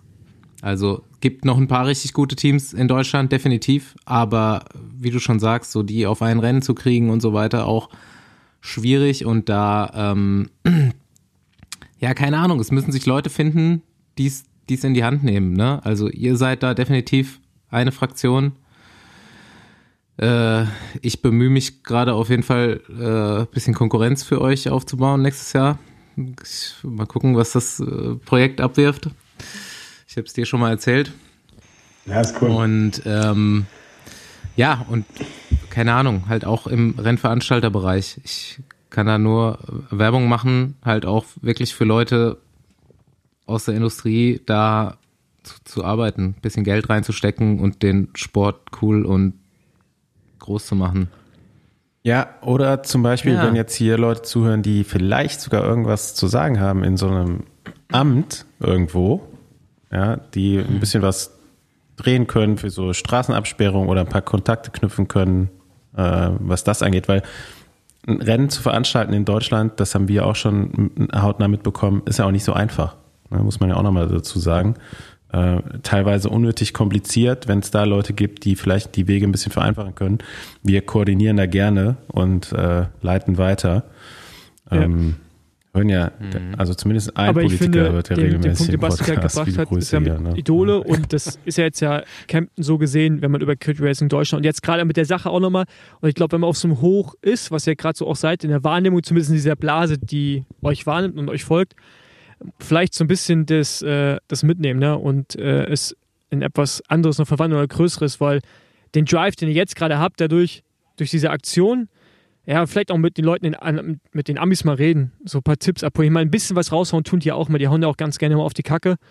Und also ich meine, wenn ihr nicht anfangt, irgendwas zu machen, vielleicht noch Colonia Kids, sonst fällt mir halt wirklich niemand ein, der mhm. auch Power hat. Also, es gibt noch 5411. Ja, aber, ähm, aber ich meine jetzt, also Leute, wo ich jetzt. Bütgen, starkes Amateurteam an den Start gestellt dieses Jahr. Aber also ich meine jetzt Teams, wo ich weiß, dass da Leute drin sind, die aus mhm. verschiedenen Arealen beruflich auch kommen und sehr wahrscheinlich Marketing und so was machen können. Da ich bei den anderen keine Ahnung. Da halt vielleicht einfach mal ansetzen und gucken, was möglich ist, weil, wie Basti schon sagt, glaube Verbandsseite wird dann nichts passieren, sondern es muss dann eher dann doch wieder aus der Privatwirtschaft heraus entstehen. Wir, wir in Kempten, wir sind natürlich ein Verein, wir schaffen Nachwuchsförderung, wir haben es jetzt auch geschafft über ein BDR, ähm, so Pakete für Kindergärten anzubieten. Also ab August können sich äh, Kindergärten auf der BDR-Homepage so Pakete runterladen und dann äh, schon bereits im Kindergartenalter die Kids zum Fahrradfahren irgendwie motivieren. Ähm, da kann ich dir gern, Basti, noch einen Link dazu schicken. Solche Dinge versuchen wir ja, aber letztendlich stirbt alles damit, dass wir eine Überalterung in den Vereinen haben. Wir haben noch Leute, die wollen einfach nur Fahrrad fahren und sich um nichts kümmern und es werden halt immer weniger. Und dass man mhm. vielleicht auch ehemalige Radfahrer, mhm. die das jetzt hören, ich meine, wir haben alle vom Radsport profitiert. Von, von Kindesalter bis wir halt, oder bis manche vielleicht aufgehört haben. Dass man einfach sagt, okay, Radsport hat mir was gegeben, dann gebe ich das auch zurück. Und egal in welcher Art und Weise man sich da engagiert, sei es, dass man jetzt ein Unternehmen hat und ja, einfach Kohle dem Verein zur Verfügung stellt für eben diese teurer werdenden Absperrungen. Feuerwehr will plötzlich Geld. Man muss irgendwie äh, DRK bezahlen und sei es nur mit, mit Essen und Trinken, dass sie sich den ganzen Tag da hinstellen. Ja, das muss aber halt getan werden, weil einfach nur, ah ja, das machen wir eh. Nee, damit ist nicht getan. Und wenn wir das wieder schaffen, wir haben so geile Rennen in Deutschland, wenn wir das koordinieren, dass die sich irgendwie so ein bisschen zusammentun, das gab es schon vereinzelt. Wir hatten vor ein paar Jahren in Rheinland-Pfalz äh, gab es so ein Viererwochenende. Samstag, Sonntag, Montag, Dienstag. Das war äh, Lingenfeld, dann in Mainz, Ebersheim, Mutterstadt und Böhl-Igelheim. Das sind klasse Kriterien. Und es hat funktioniert, der Zuspruch war da und plötzlich hört es wieder auf. Und es lag nicht an Corona, das hat schon davor wieder aufgehört. Wenn sich sowas etablieren würde, da, da kamen die Leute von überall. Das war richtig guter Fight. Das war mit einer Gesamtwertung. Das wurde in der Presse so announced. Da haben die Leute schon am Tag vom Rennen gesehen, morgens in der Zeitung, dass die letzten zwei Tage passiert. Wenn ich heute Abend dahin gehe, sehe ich, wie diese Mannschaften gegeneinander kämpfen. Das sind die Favoriten. Da gibt es Porträts darüber. So muss es funktionieren. Wenn wir das machen, und genauso macht es USA, mhm. die erfinden ja das Rad auch nicht ja. mehr. Die ziehen es halt mhm. durch. Ja. Und Jetzt dann lass, lass, uns da zum ja. zweiten Rennen kommen. Das ist halt, das kann man sich nicht vorstellen. Also die haben da gesprochen von 400.000 Leuten. Ziehen wir vielleicht den Ami-Übertreibungsfaktor ab, aber da waren locker 100.000 Leute. An drei Tagen in einer Stadt im Nirgendwo, also ich weiß nicht, wer davor schon mal Tulsa, Oklahoma ge gehört hat. Das ist das sind die nettesten Leute, die man sich vorstellen kann. Also ich bin komplett, ich kriege da Gänsehaut, wenn ich drüber rede. Da haben irgendwelche zwei reichen Familien, haben da den Radweg und den Spazierweg voneinander getrennt an dem, ähm, an dem Fluss. Und du hast da einen Rennrad-Bike-Trail, der einfach nicht aufhört. Perfekter Asphalt, überall mit Gefahrenzonen zum Ausweichen. Unglaublich, unglaublich. Und klar, die ganze Stadt ist Fahrradverrückt. Und dann kommen die alle zum Radrennen und rasten komplett aus. Was da los war, ich bin 2003 bin ich mit Jan Ulrich Wangen rund ums Goldene Rad gefahren. Da waren es 40.000 Leute. Und ich habe gedacht, okay, sowas erlebe ich nie wieder. Und jetzt in Tulsa, das hat es einfach noch übertroffen. Jeden Tag. Das war so verrückt, wirklich. Wenn, man muss es ja nicht mal bis, das waren ja Volksfeste mit Festivalgelände. Man muss es ja gar nicht so übertreiben. Aber die Stimmung, die man da hat, das war einmal Star zurück. Wirklich verrückt. Ist auch das Größte, was es gibt in den USA, oder? Tulsa Tough ist das bekannteste auch, ne? Würde ich jetzt sagen, oder? Ja. Ja, freitags das Sturzfestival. Man fährt in die Nacht rein auf wirklich gottesschlechten Straßen. Ich habe mich dann verleiten lassen. Also klar war, wir fahren für Dario, weil der einfach gerade unser stärkster Sprinter ist. Ähm, ich habe mich dann verleiten lassen, so 15 Minuten vor Schluss noch auf eine Prämie zu fahren, weil es sich halt ergeben hat. Du fährst links am Feld vorbei, rechts attackiert einer, fährst ans Hinterrad, fährst die Prämie, aber schaffst es dann halt nicht, dich in den Top 10 äh, irgendwie zu etablieren, fliegst also irgendwie bis auf Platz 50 zurück. Und dann war mir von dem Wochenende davor klar, ich darf jetzt nicht zu viel Körner lassen, sonst fehlen die mir im Finale. Und mache jede Runde so vier, fünf Positionen gut. Meine Jungs alle vorne, es war wirklich gut. Und dann die letzten zehn Runden gab es eigentlich alle zwei Runden einen üblen Sturz. Und mich hat es halt dann auch einmal gekostet, da war Ausgang einfach nur noch Zaun. Da, wenn plötzlich 15 Fahrer liegen, und da bist du halt richtig schnell. Also da fährst du 48er Schnitt, da fährst du die Kurven voll, weil das sind ja nicht mal Kurven äh, bin ich da in den Zaun geballert und oh, das war ungut. Und ja, Warrior hin oder her, ich hätte gar nicht mehr fahren können. Also ich bin mit nach dem Überschlag mit meinem Rücken auf die Bordsteinkante. Ich habe kurz gedacht, okay, jetzt bin ich querschnittsgelähmt, bin da so halb weggekrabbelt, habe gemerkt, okay, alles stürzt noch, unfassbarer Sound, alles schreit. Und dann liegt alles. Du siehst, wie die aufspringen, irgendwie ihr Fahrrad mit Krummlenker und fahren weiter. Und es saßen dann halt noch gerade der Dante Young komplett aufgeschreddert. Ich sage, Junge, alles klar. Ja, ja, nur die Haut. Okay, das ist auch eine harte Sau. Aber der hat dann mit mir aufgegeben. Mein Fahrrad war auch komplett zerbeult. Und zum Glück hatten wir einen Physio dabei, äh, der mich dann einigermaßen über die Nacht wieder gerade gebogen hat, dass ich da am Samstag an den Start gehen konnte. Und dann wird es wirklich jeden Tag nur noch krasser. Da hast du gedacht, okay, am Freitag, ich habe jetzt alles gesehen, mehr Leute können es nicht werden. Und dann fährst du in diesem Arts District von Tulsa, komplett verrückte Gegend. Also wirklich, du siehst, da steckt die Kohle und du fährst beim Warmfahren drei Straßen weiter und du siehst die volle Armut. Das war, das ist halt auch Amerika. Und ja, das, als Europäer bist du, ich weiß nicht, äh, uns allen ging es einfach krass nah, dass du da keine drei Minuten rausfährst und du siehst, wie die Armschweine da wirklich auf der Straße leben, mit nichts. Und wir fahren drei Minuten weiter Radrennen und die schmeißen jede Runde die Kohle rein. Also tatsächlich, die heben dir die Kohle vom Straßenrand rein und sagen, grab the dollar. Und auf der anderen Seite haben die gar nichts. Das ist, das ist schon krass. Aber trotzdem, unfassbar viele Zuschauer, Stimmung fürs Radfahren, dass du wirklich Gänsehaut bekommst. gute Runde. Auch sowas sollte man in Deutschland vielleicht etablieren, dass man nicht einfach nur vier Linkskurven macht, sondern das war so ein L mit einer abfallenden Zielgerade, da bist du halt mit 70 runtergeknallt. Hat es beim Frauenrennen so dermaßen gescheppert, dass das Rennen unterbrochen werden musste.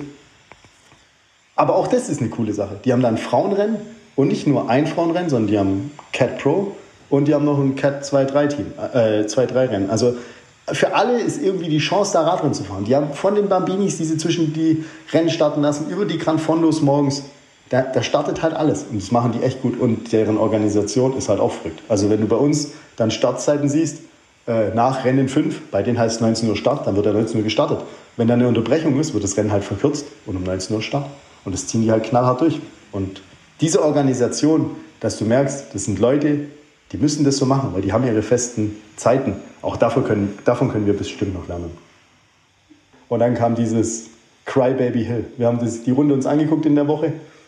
Und wenn du das hochfährst, dann denkst du, ja, ist ein Baby Hill. Also der kann gar nicht wehtun. Du kommst da rein von der Geraden, da rollst du mit 50, 55 entlang, fährst rechts in wirklich so eine richtige Kante mit, weiß nicht, 16 Prozent, geht noch rechts weg und denkst, na gut, da bist du in 25 Sekunden oben. Und ich habe mir gar keine Sorgen gemacht, dass ich da nicht hochkommen würde. Aber so ein Sergio Henao, wenn der mal das Ding Volley nimmt, dann ist schon fies. Also das, klar, ich meine, ihr kennt es, wie so Jungs Fahrrad fahren können. Wenn du aber nicht jeden Tag mit so World Tour Jungs Radrennen fährst, also auch wenn er nicht mehr World Tour ist, aber auch der Reinhard Janse von Rendsburg ist ja bis letztes Jahr bei Lotto Sudal gefahren. Die haben einfach ein Standgas, das ist schon beeindruckend. Gut ist, dass die halt mhm. nicht so gut um die Kurve fahren können. Das ist das einzig Gute. Und damit gleicht sich das halt auf so Rennkursen wieder aus. Dass es fiese Kurven sind, deren perverser Motor und Leute, die absolut sich nicht, nicht scheißen, in die Kurve reinzuknallen. Und dann gibt es ein richtig geiles Radrennen. Und das hat die Stimmung dort unfassbar. Du verstehst dein eigenes Wort nicht. Wir durften ja damit Funk fahren. Wir haben äh, Funk dabei gehabt. Das hätte ich am letzten Tag auch komplett schenken können, weil du hast einfach nichts verstanden. Du hast neben deinem Teamkollegen ihm gesagt, was ist, und du hast es nicht verstanden.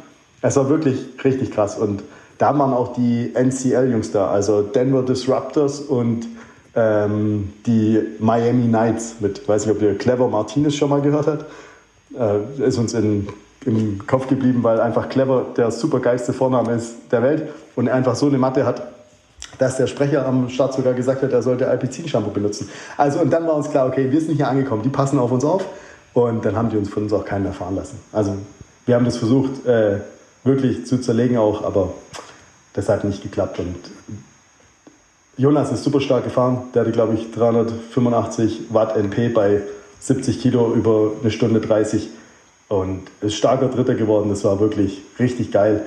Ähm, hat echt Spaß gemacht. Also so wirklich, dass du da ins Ziel kommst und denkst, hey, was war das? Das kann doch jetzt noch nicht vorbei sein.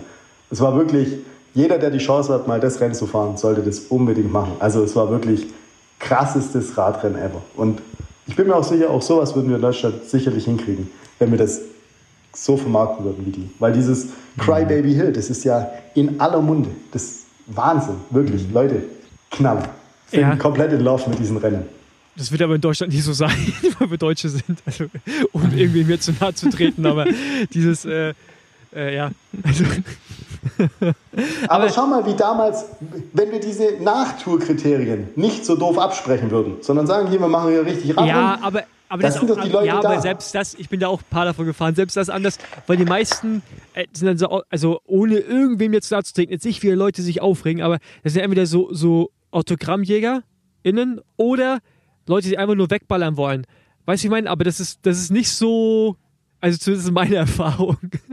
Das ist jetzt, ist jetzt nicht so wie in den USA, wo, wo, so, wo du so, ist ja auch, ist ja auch, man, keine Ahnung, haben wir doch mit allen Sport, man, du kannst, guckst dir Cross an, wie, wie Leute da, die gehen in Anzügen, gehen die zu so irgendwelchen Matsch-Cross-Rennen, weißt du, wollt ihr halt da irgendwie ihre guten Sachen auftragen wollen, weil das Rennen für die irgendwie wichtig ist, weil die das.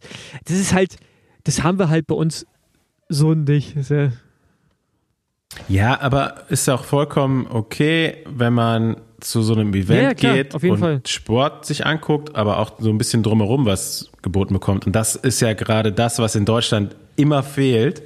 So, du kriegst halt, wenn du Glück hast, irgendwie einen vernünftigen Kaffee und ein Stück Kuchen und hier und da steht nochmal ein Grill.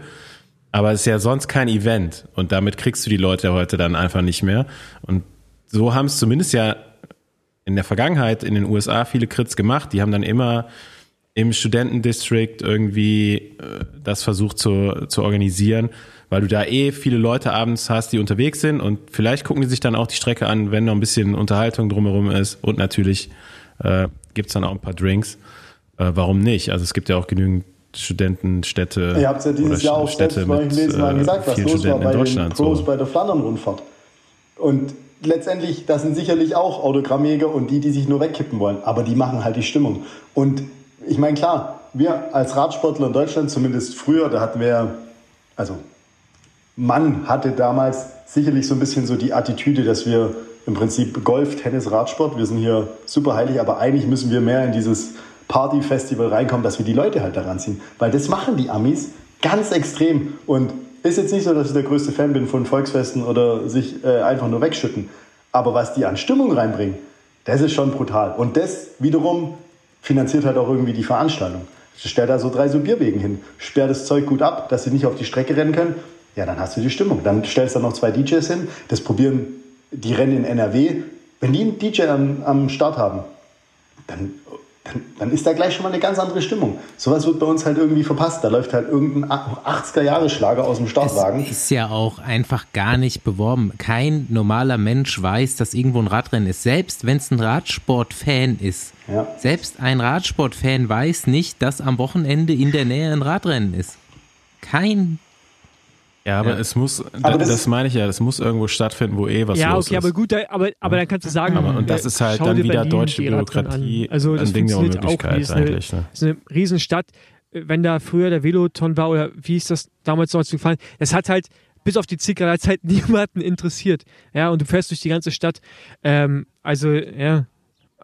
Nee, das Ja stimmt nicht. gut, Andi. es war halt Nee, auch kein Crit, nee, so, du hast sie halt nicht. einmal vorbeifahren sehen und es war halt auch für Berlin echt ja, außerhalb. Nee, aber ne? nein, aber nein, ja, okay, aber also ich glaube, ich kann jetzt schon aus ein paar Jahren Rennerfahrung in den USA auch reden und würde einfach Es- sagen, das ist eine andere Mentalität, eine andere Mentalität auch zu Events. Es Die Leute sind auch, auch zu ja, Sport. also das, die Leute sind ja bereit, also jetzt mal, wenn du jetzt vom Radsport mal weg, wer bezahlt bei uns denn 150 Euro zum Beispiel für Fußballticket? Das macht, macht wird ja niemand machen. Ich weiß nicht, was ein Ticket kostet, aber das scheint für mich jetzt ein sehr hoher Preis.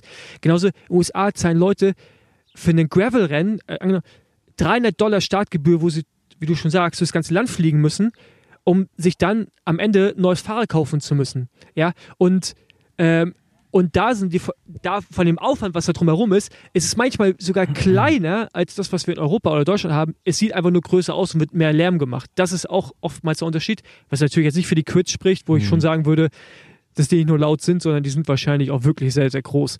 Aber man muss jetzt nicht immer alles sagen, das ist alles super. Ich würde halt immer die positiven Dinge mit rübernehmen. Ähm, aber da drüben ist halt auch viel, nicht alles Gold oder alles, was glänzt, ist Gold da drüben. Ne? Das darf man halt einfach nicht vergessen. So.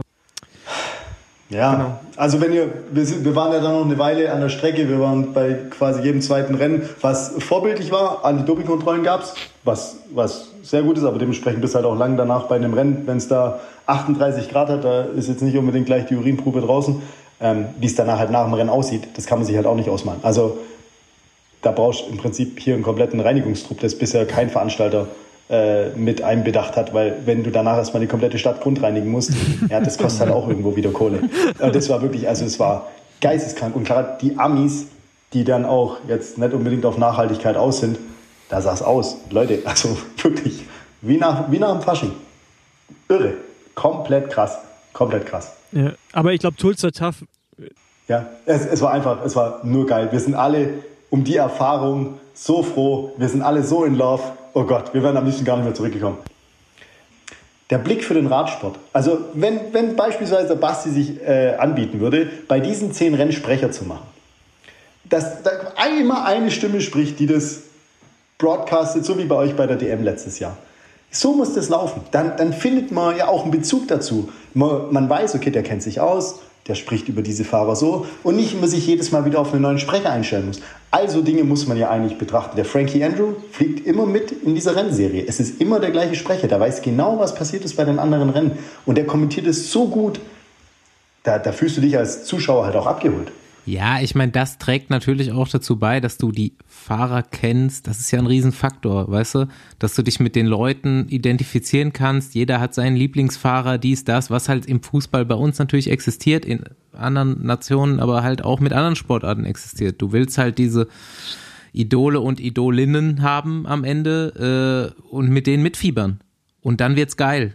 Und das muss halt marketingtechnisch anders vermittelt werden, als bis jetzt gemacht wir wollten, wird. Wir wollten da so ein bisschen mitspielen. Wir haben gesehen, der Corey Williams hatte so eine Iced Out Rolly äh, vorm ersten Rennen und wir waren witzigerweise bei einem Juwelierhändler, äh, von einem Juwelierhändler gehostet. War super geil. Und da habe ich ihn gefragt, ob er mir nicht so einen Ohrring äh, ausleihen könnte für die Rennen. Und dann hat er nachgeschaut, aber er hatte irgendwie nur äh, Natural Grown Diamonds und da hat es irgendwie 30.000 US-Dollar gekostet und das wollte er dann nicht versichern, weil falls ich stürze, wäre er ja eventuell weg. Aber das wäre so unser Gegenpart gewesen. Haben wir nicht hingekriegt, wäre vielleicht auch ein bisschen zu viel gewesen, aber auf jeden Fall lustig. Wir hatten es uns schön ausgemalt, hat nur leider nicht geklappt. Ja, ja, also die Bewerbung ist jetzt raus für die Crit-DM, für einen Ohrring, für einen Meier. Ja, und wie, und wie, wie Basti eingangs... Sponsor wird gesucht. Wie Basti eingangs äh, im Podcast schon erwähnt hat, manchmal sind Goldketten auch nicht unbedingt sicher. Weil er hat von eine Geschichte erzählt, wie er sich fast ja. selber aufgehängt hat am Rad mit der Goldkette. Äh, aber... Oh ähm, nee, aber es hört sich da an nach einer Arbeitsgruppe... Äh, Deutsch, deutsche, ja. keine Ahnung, wie sagen wir das, deutsche Grindlandschaft. Liga. deutsche Gridliga. Eigentlich das mit dieser Grid-DM ist ja gar nicht so doof. Das geht deutsche ja schon in die richtige ja. Richtung. Ähm, blöd ist halt, wenn wir Ausschreibungen haben für die Rennen oder für die Qualifikationsläufe und die dann abgesagt werden. Und dann kommen irgendwie kurz davor noch irgendwelche anderen Rennen. Ähm, jetzt, wir haben noch Stadtlohn als Quali-Rennen. Da fahren wir natürlich hoch, weil Stadtlohn ist ja grundsätzlich, ihr habt es auch schon ein paar Mal Ey, ich habe eine ganz kurze ähm, Frage dazu. Warum, Wann ist denn das? Das habe ich auch gelesen warum die Tage. Eigentlich nicht einfach fünf Rennen, die die Meisterschaft sind. Wäre auch cool. Aber das würde das nicht einfach wäre das nicht sogar effizienter als nur, weil so muss man sich ja über einen Rennen könnte man sich ja qualifizieren, oder? Richtig? Ja, genau. Ja, ja. das wäre vielleicht auch für die deutsche Kriterium wird es irgendwie ja naheliegender, dass du dir die Punkte über mehrere Rennen holst. Klar, auch sowas wäre cool und dann müsstest du eben auch alle Rennen fahren.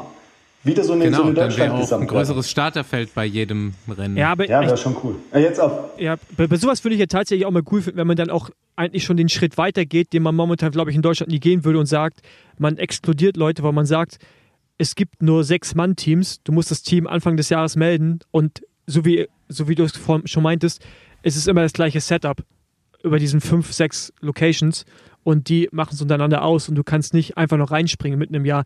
Sowas würde ich persönlich als Außenstehender gut finden, weil du dann einen Bezug dazu herstellen kannst. Ja, oder lass zehn Fahrer melden und sechs dürfen an Start. Dann hast oder du so, auch bei ja, dir. Oder so, ja. Das wäre ein cooles Konzept, aber jetzt auf jeden Fall 30.06. ist Stadtlohn, Freitagabends. Da ist ja auch erst 22 Uhr Start und das ist wirklich für mich, ich bin es erst genau. einmal gefahren, das war mit einer der geilsten normalen Amateurkriterien, die es gibt in Deutschland. Also von der Stimmung, von was die da aufbauen, das ist ja so geil. Wann ist DM? Wohl, ne? Wann kann man euch in, im Kölner Raum DM ist äh, am 1. Augustwochenende, ich glaube 4.8. oder sowas, in Spich. Sind es noch sechs, sieben Wochen. Da ist jetzt für uns natürlich so ein bisschen die Herausforderung. Wir sind jetzt gerade alle gut auf dem Peak. Ähm, wie schaffen wir es, dahin wieder zu peaken? Ist, ja, für uns, weil ich, normalerweise wir Kriteriumsfahrer haben halt ab Mai irgendwie Form und die halten wir bis September. Jetzt ist so eine Überform, ja, das ist, hatte ich schon lange nicht mehr. Jetzt die Frage, wie hält man die? Mal sehen, ob es gut, geht, gut ausgeht oder nicht. Ähm, ist für uns alle so ein bisschen neu. Aber ja, ich meine, unterm Strich, wir sind Hobbysportler, wir machen das nebenher. Es macht Spaß und anders als die Amis will ich nicht unbedingt gleich wieder aufs Maul fliegen, sondern lieber meine Haut behalten. Mir reicht es jetzt, ein Sturz im Jahr ist vollkommen ausreichend. Ich hoffe einfach, dass wir in Deutschland einfach ein bisschen fairer fahren als die Amis und dann ist alles cool. Überform ist jetzt noch mal ein Stichwort, wo ich mir, das habe ich mir schon am Anfang der Folge aufgeschrieben, weil du es kurz erwähnt hast und äh, jetzt will ich es mhm. doch nochmal ansprechen. Dein Teamkollege, der jetzt mit war, der Moritz Augenstein, der hat ja diese Überform mit nach Deutschland gebracht und ist jetzt dreifacher deutscher Meister auf der Bahn geworden, hat die ganze Truppe da, äh, die sich jetzt ja eigentlich schon im olympischen Kreislauf befindet und sich für nächstes Jahr Paris da äh, vorbereitet, jetzt seit schon zwei Jahren. Was hat er alles gewonnen? Scratch, Punkte fahren und, und Madison. Also auch die drei, sage ich mal, Disziplin, ich sag mal Punkte fahren und Scratch, da kann man sich jetzt nicht verstecken und mit Auge fahren. Ähm, Das ist Ja. schon, das ist schon nicht einfach. Der ist mit Malcharek gefahren, oder? Genau. Ja, ja, okay, gut, Also dann. Malcharek ist mit Auge gefahren. Ja, ja, ja, ja, ja. Ich, ich verstehe schon. Ähm, ich hatte mit Augenstein auch das Vergnügen bei äh, in Schöneich. Der, der sitzt mir ein bisschen zu schnell auf dem Fahrrad. Das macht gar keinen Spaß. Der ist ja nicht klein, aber der ist auf dem Fahrrad auf jeden Fall zu klein für mich. Ähm, aber ja, geil, dass er, dass er die Sachen drüber gerettet hat. Aber Er hatte, er hatte sich natürlich äh, stark für USA vorbereitet. Also er, man muss auch sagen, er ist wirklich, er ist gerade voll im, im äh, Radfieber. Er arbeitet voll, macht nebenher seinen, seinen Techniker und trainiert wie ein, wie ein Wahnsinniger. Ist wirklich verrückt, wie der das Pensum auch wegsteckt, aber er verkraftet es. Ich sage ihm dauernd, hey Moritz, mach mal locker.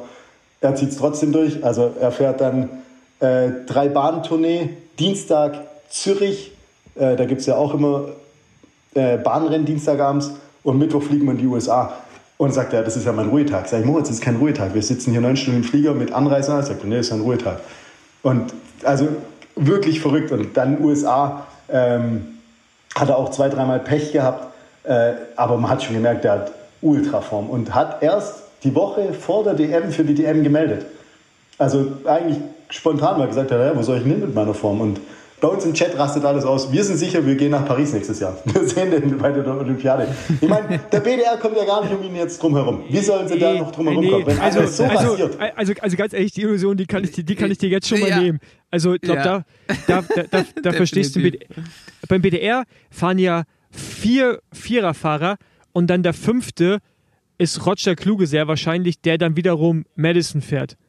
Also ähm, mit Theo Reinhardt und der auch Ersatzfahrer ist. So ist ja sehr wahrscheinlich die Konstellation. Ich weiß nicht, ob sie vielleicht sogar einen sechsten Fahrer haben, aber dass der Augensteiner fährt oder auch ein, ein Teutenberg. Also Teutenberg ist ja sogar noch eher vorne im Augenstein, wenn man jetzt mal so die ganze Entwicklung sieht, müsstest du ja einen Teutenberg sogar noch von Augenstein sehen. Ne? Also jetzt perspektivisch auch.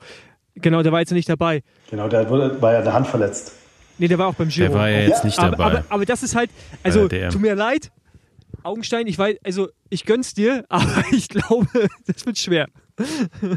Wir, wir machen da jetzt online alles möglich und starten eine Petition. Wenn ihr das auch noch jede Woche im, im Podcast sagt, der, Open Petition. man muss ja sagen, der BDR scheint es ja nicht richtig zu machen, weil wenn die als Highlight die DM haben und mit Radnet Oswald da, keine Ahnung, acht Fahrer an den Start bringt und der Moritz alleine das Ding rasiert, ja dann, Freunde, solltet ihr vielleicht gucken, was macht der Moritz richtig und was macht ihr also, falsch. Also, also ich, ich will jetzt, ich will jetzt, ich will jetzt nicht gerade einen BDR verteidigen, aber also ich, ich glaube nicht, dass der, dass das Highlight war für alle, das ein, das, der, vom Aufbau her, aber so oder so, gerade Madison die beiden zu schlagen, äh, für Roger war es eine Heim, eine Heim äh, DM und so, der wird schon sich auch vorbereitet haben. Das ist schon, das ist schon richtig gut. Also das, da muss man nichts von wegnehmen. Aber Olympia wird, glaube ich, schwer. ich glaube. Jetzt schauen wir mal. Man kann das ja auch alles real life angucken. Also vielleicht setzt sich der Augenstein jetzt irgendwo mal Ja. auf so ein Ja, ja, sind, sind wir dran. Sind wir und dran. fährt mal eine Einerverfolgung. Äh, mit der Form. Ey, du, aber ganz ehrlich, so eine, so ich ja, ey, ich so freue mich eine- ja um, Gib mal um so eine Hausmarke Konkurrenten für die. ab. Also es ist ja einfach gut für den Sport. Wenn der Ausstein so Ja, auf einmal so. reinfliegt, vielleicht auch noch ein paar Weltcups fährt und da auch gut fährt, umso besser. Das tut ja allen nur gut. Von daher, äh, Ja, wir sind krass stolz, wirklich. Wir platzen Ja, vor Stolz. sein, Es ist so geil. Das ist, dem tun einfach 500 Watt nicht weh. Und das ist brutal. Mein klar, er hat auch eine stattliche Figur. Watt pro Kilogramm wollen wir nicht sprechen, aber muss erst mal egal. treten. Das ist schon ja, ja. aber jetzt, eine Maschine. also ich kenne ihn ja von früher noch so mit Schmiedel auch ein paar Rennen gefahren, als ich noch bei LKT war. Von daher, äh, der, der Name äh, ist mir bekannt und der war früher auch schon mal gut. Aber freut mich, dass er jetzt so rasiert hat. Ähm, Jungs, ich will das Ding hier nicht abwürgen, aber Ja, doch. Es, es, es, es war ein Schweizer Spätzle mit Käse auf mich. Hoffe ich. Ey, stabile, stabile Marathonfolge hier und mir war nicht einmal langweilig in den zwei Stunden und wir haben noch zehn Minuten Voice Messages hier einzufügen. also der geneigte Hörer hat was zu tun die nächsten paar Tage mit Besenwagen. Ja. Ja, Danke für die Einladung. Cliffhanger, Cliffhanger. zwei Teile Aber Andi, ey, ey, war super. nächstes Jahr, wenn ihr da, da seid, ich glaube, äh, Tools of Tough ist direkt nach Unbound. Ich würde mir das so gerne mal anschauen. Äh, das ist ja auch nicht weit weg, Oklahoma. Auf jeden Fall. Was ich vergessen habe zu sagen, mir, mir schreiben ja viele Leute viele Sachen so über die Woche, die ich hier erwähnen, erwähnen soll, aber eine muss ich erwähnen. Es gibt keine Frauen-Crit-DM. Ist auch schön. Die ist einfach nicht Ernsthaft? ausgeschrieben. Und das können wir da ja super wird- integrieren. Es, das Rennen findet Die ja wird eh einfach statt. nicht ausgeschrieben. Also, ich habe schon gesagt, ich sorge auch dafür, dass es ein Trikot gibt, wenn nicht inoffiziell. Dann gibt's da äh, inoffizielle deutsche Frauen-Crit-Meisterschaft. Das Trikot kriege ich hin. Irgendwie. Das ist geil. Bitte noch- Rose sponsort bald ganz Radsport Deutschland. Ja, nee, es gibt ja, ich, es gibt ja jetzt noch mehr als Rose. Lasst mich bitte noch den Aufruf starten, dass sich doch bitte alle für Campen melden, die irgendwie Lust haben, äh, bei uns Ja, Radrennen zu fahren. Sag nochmal Zeitpunkt, Datum. Ja, es ist Genau. am 9.7. in Kempten, am 8.7. findet in Augsburg gar nicht weit weg auch ein Kriterium in der Innenstadt statt. Es sind zwei gute Kriterien. Meldet euch dafür. Es wäre wär wichtig, damit zu Rennen überleben. Lasst euch richtig auseinandernehmen. Wer sich Das ist traut. Erfahrung. Das kann, das kann man der Und Erfahrung auch wer sich nicht traut, einfach trotzdem hinkommen. Die sind ja, sind ja eigentlich ganz nett, die von Kempner. Die, die, die lassen ja die Tür auf, wenn man, wenn man ruft vorher. Und äh, die Ja. Petition, Ja. die Petition hier, Moritz Augenstein zu Olympia, verlinken wir auch. Eine Unterschrift von, Unterschrift von mir habt ihr schon mal. Ja, Okay, das gut, Männer. hin. War mir eine Ehre, wie immer. Wir sehen uns. Bleibt gesund. Ebenso. Macht's gut. Ciao. Wir sehen uns.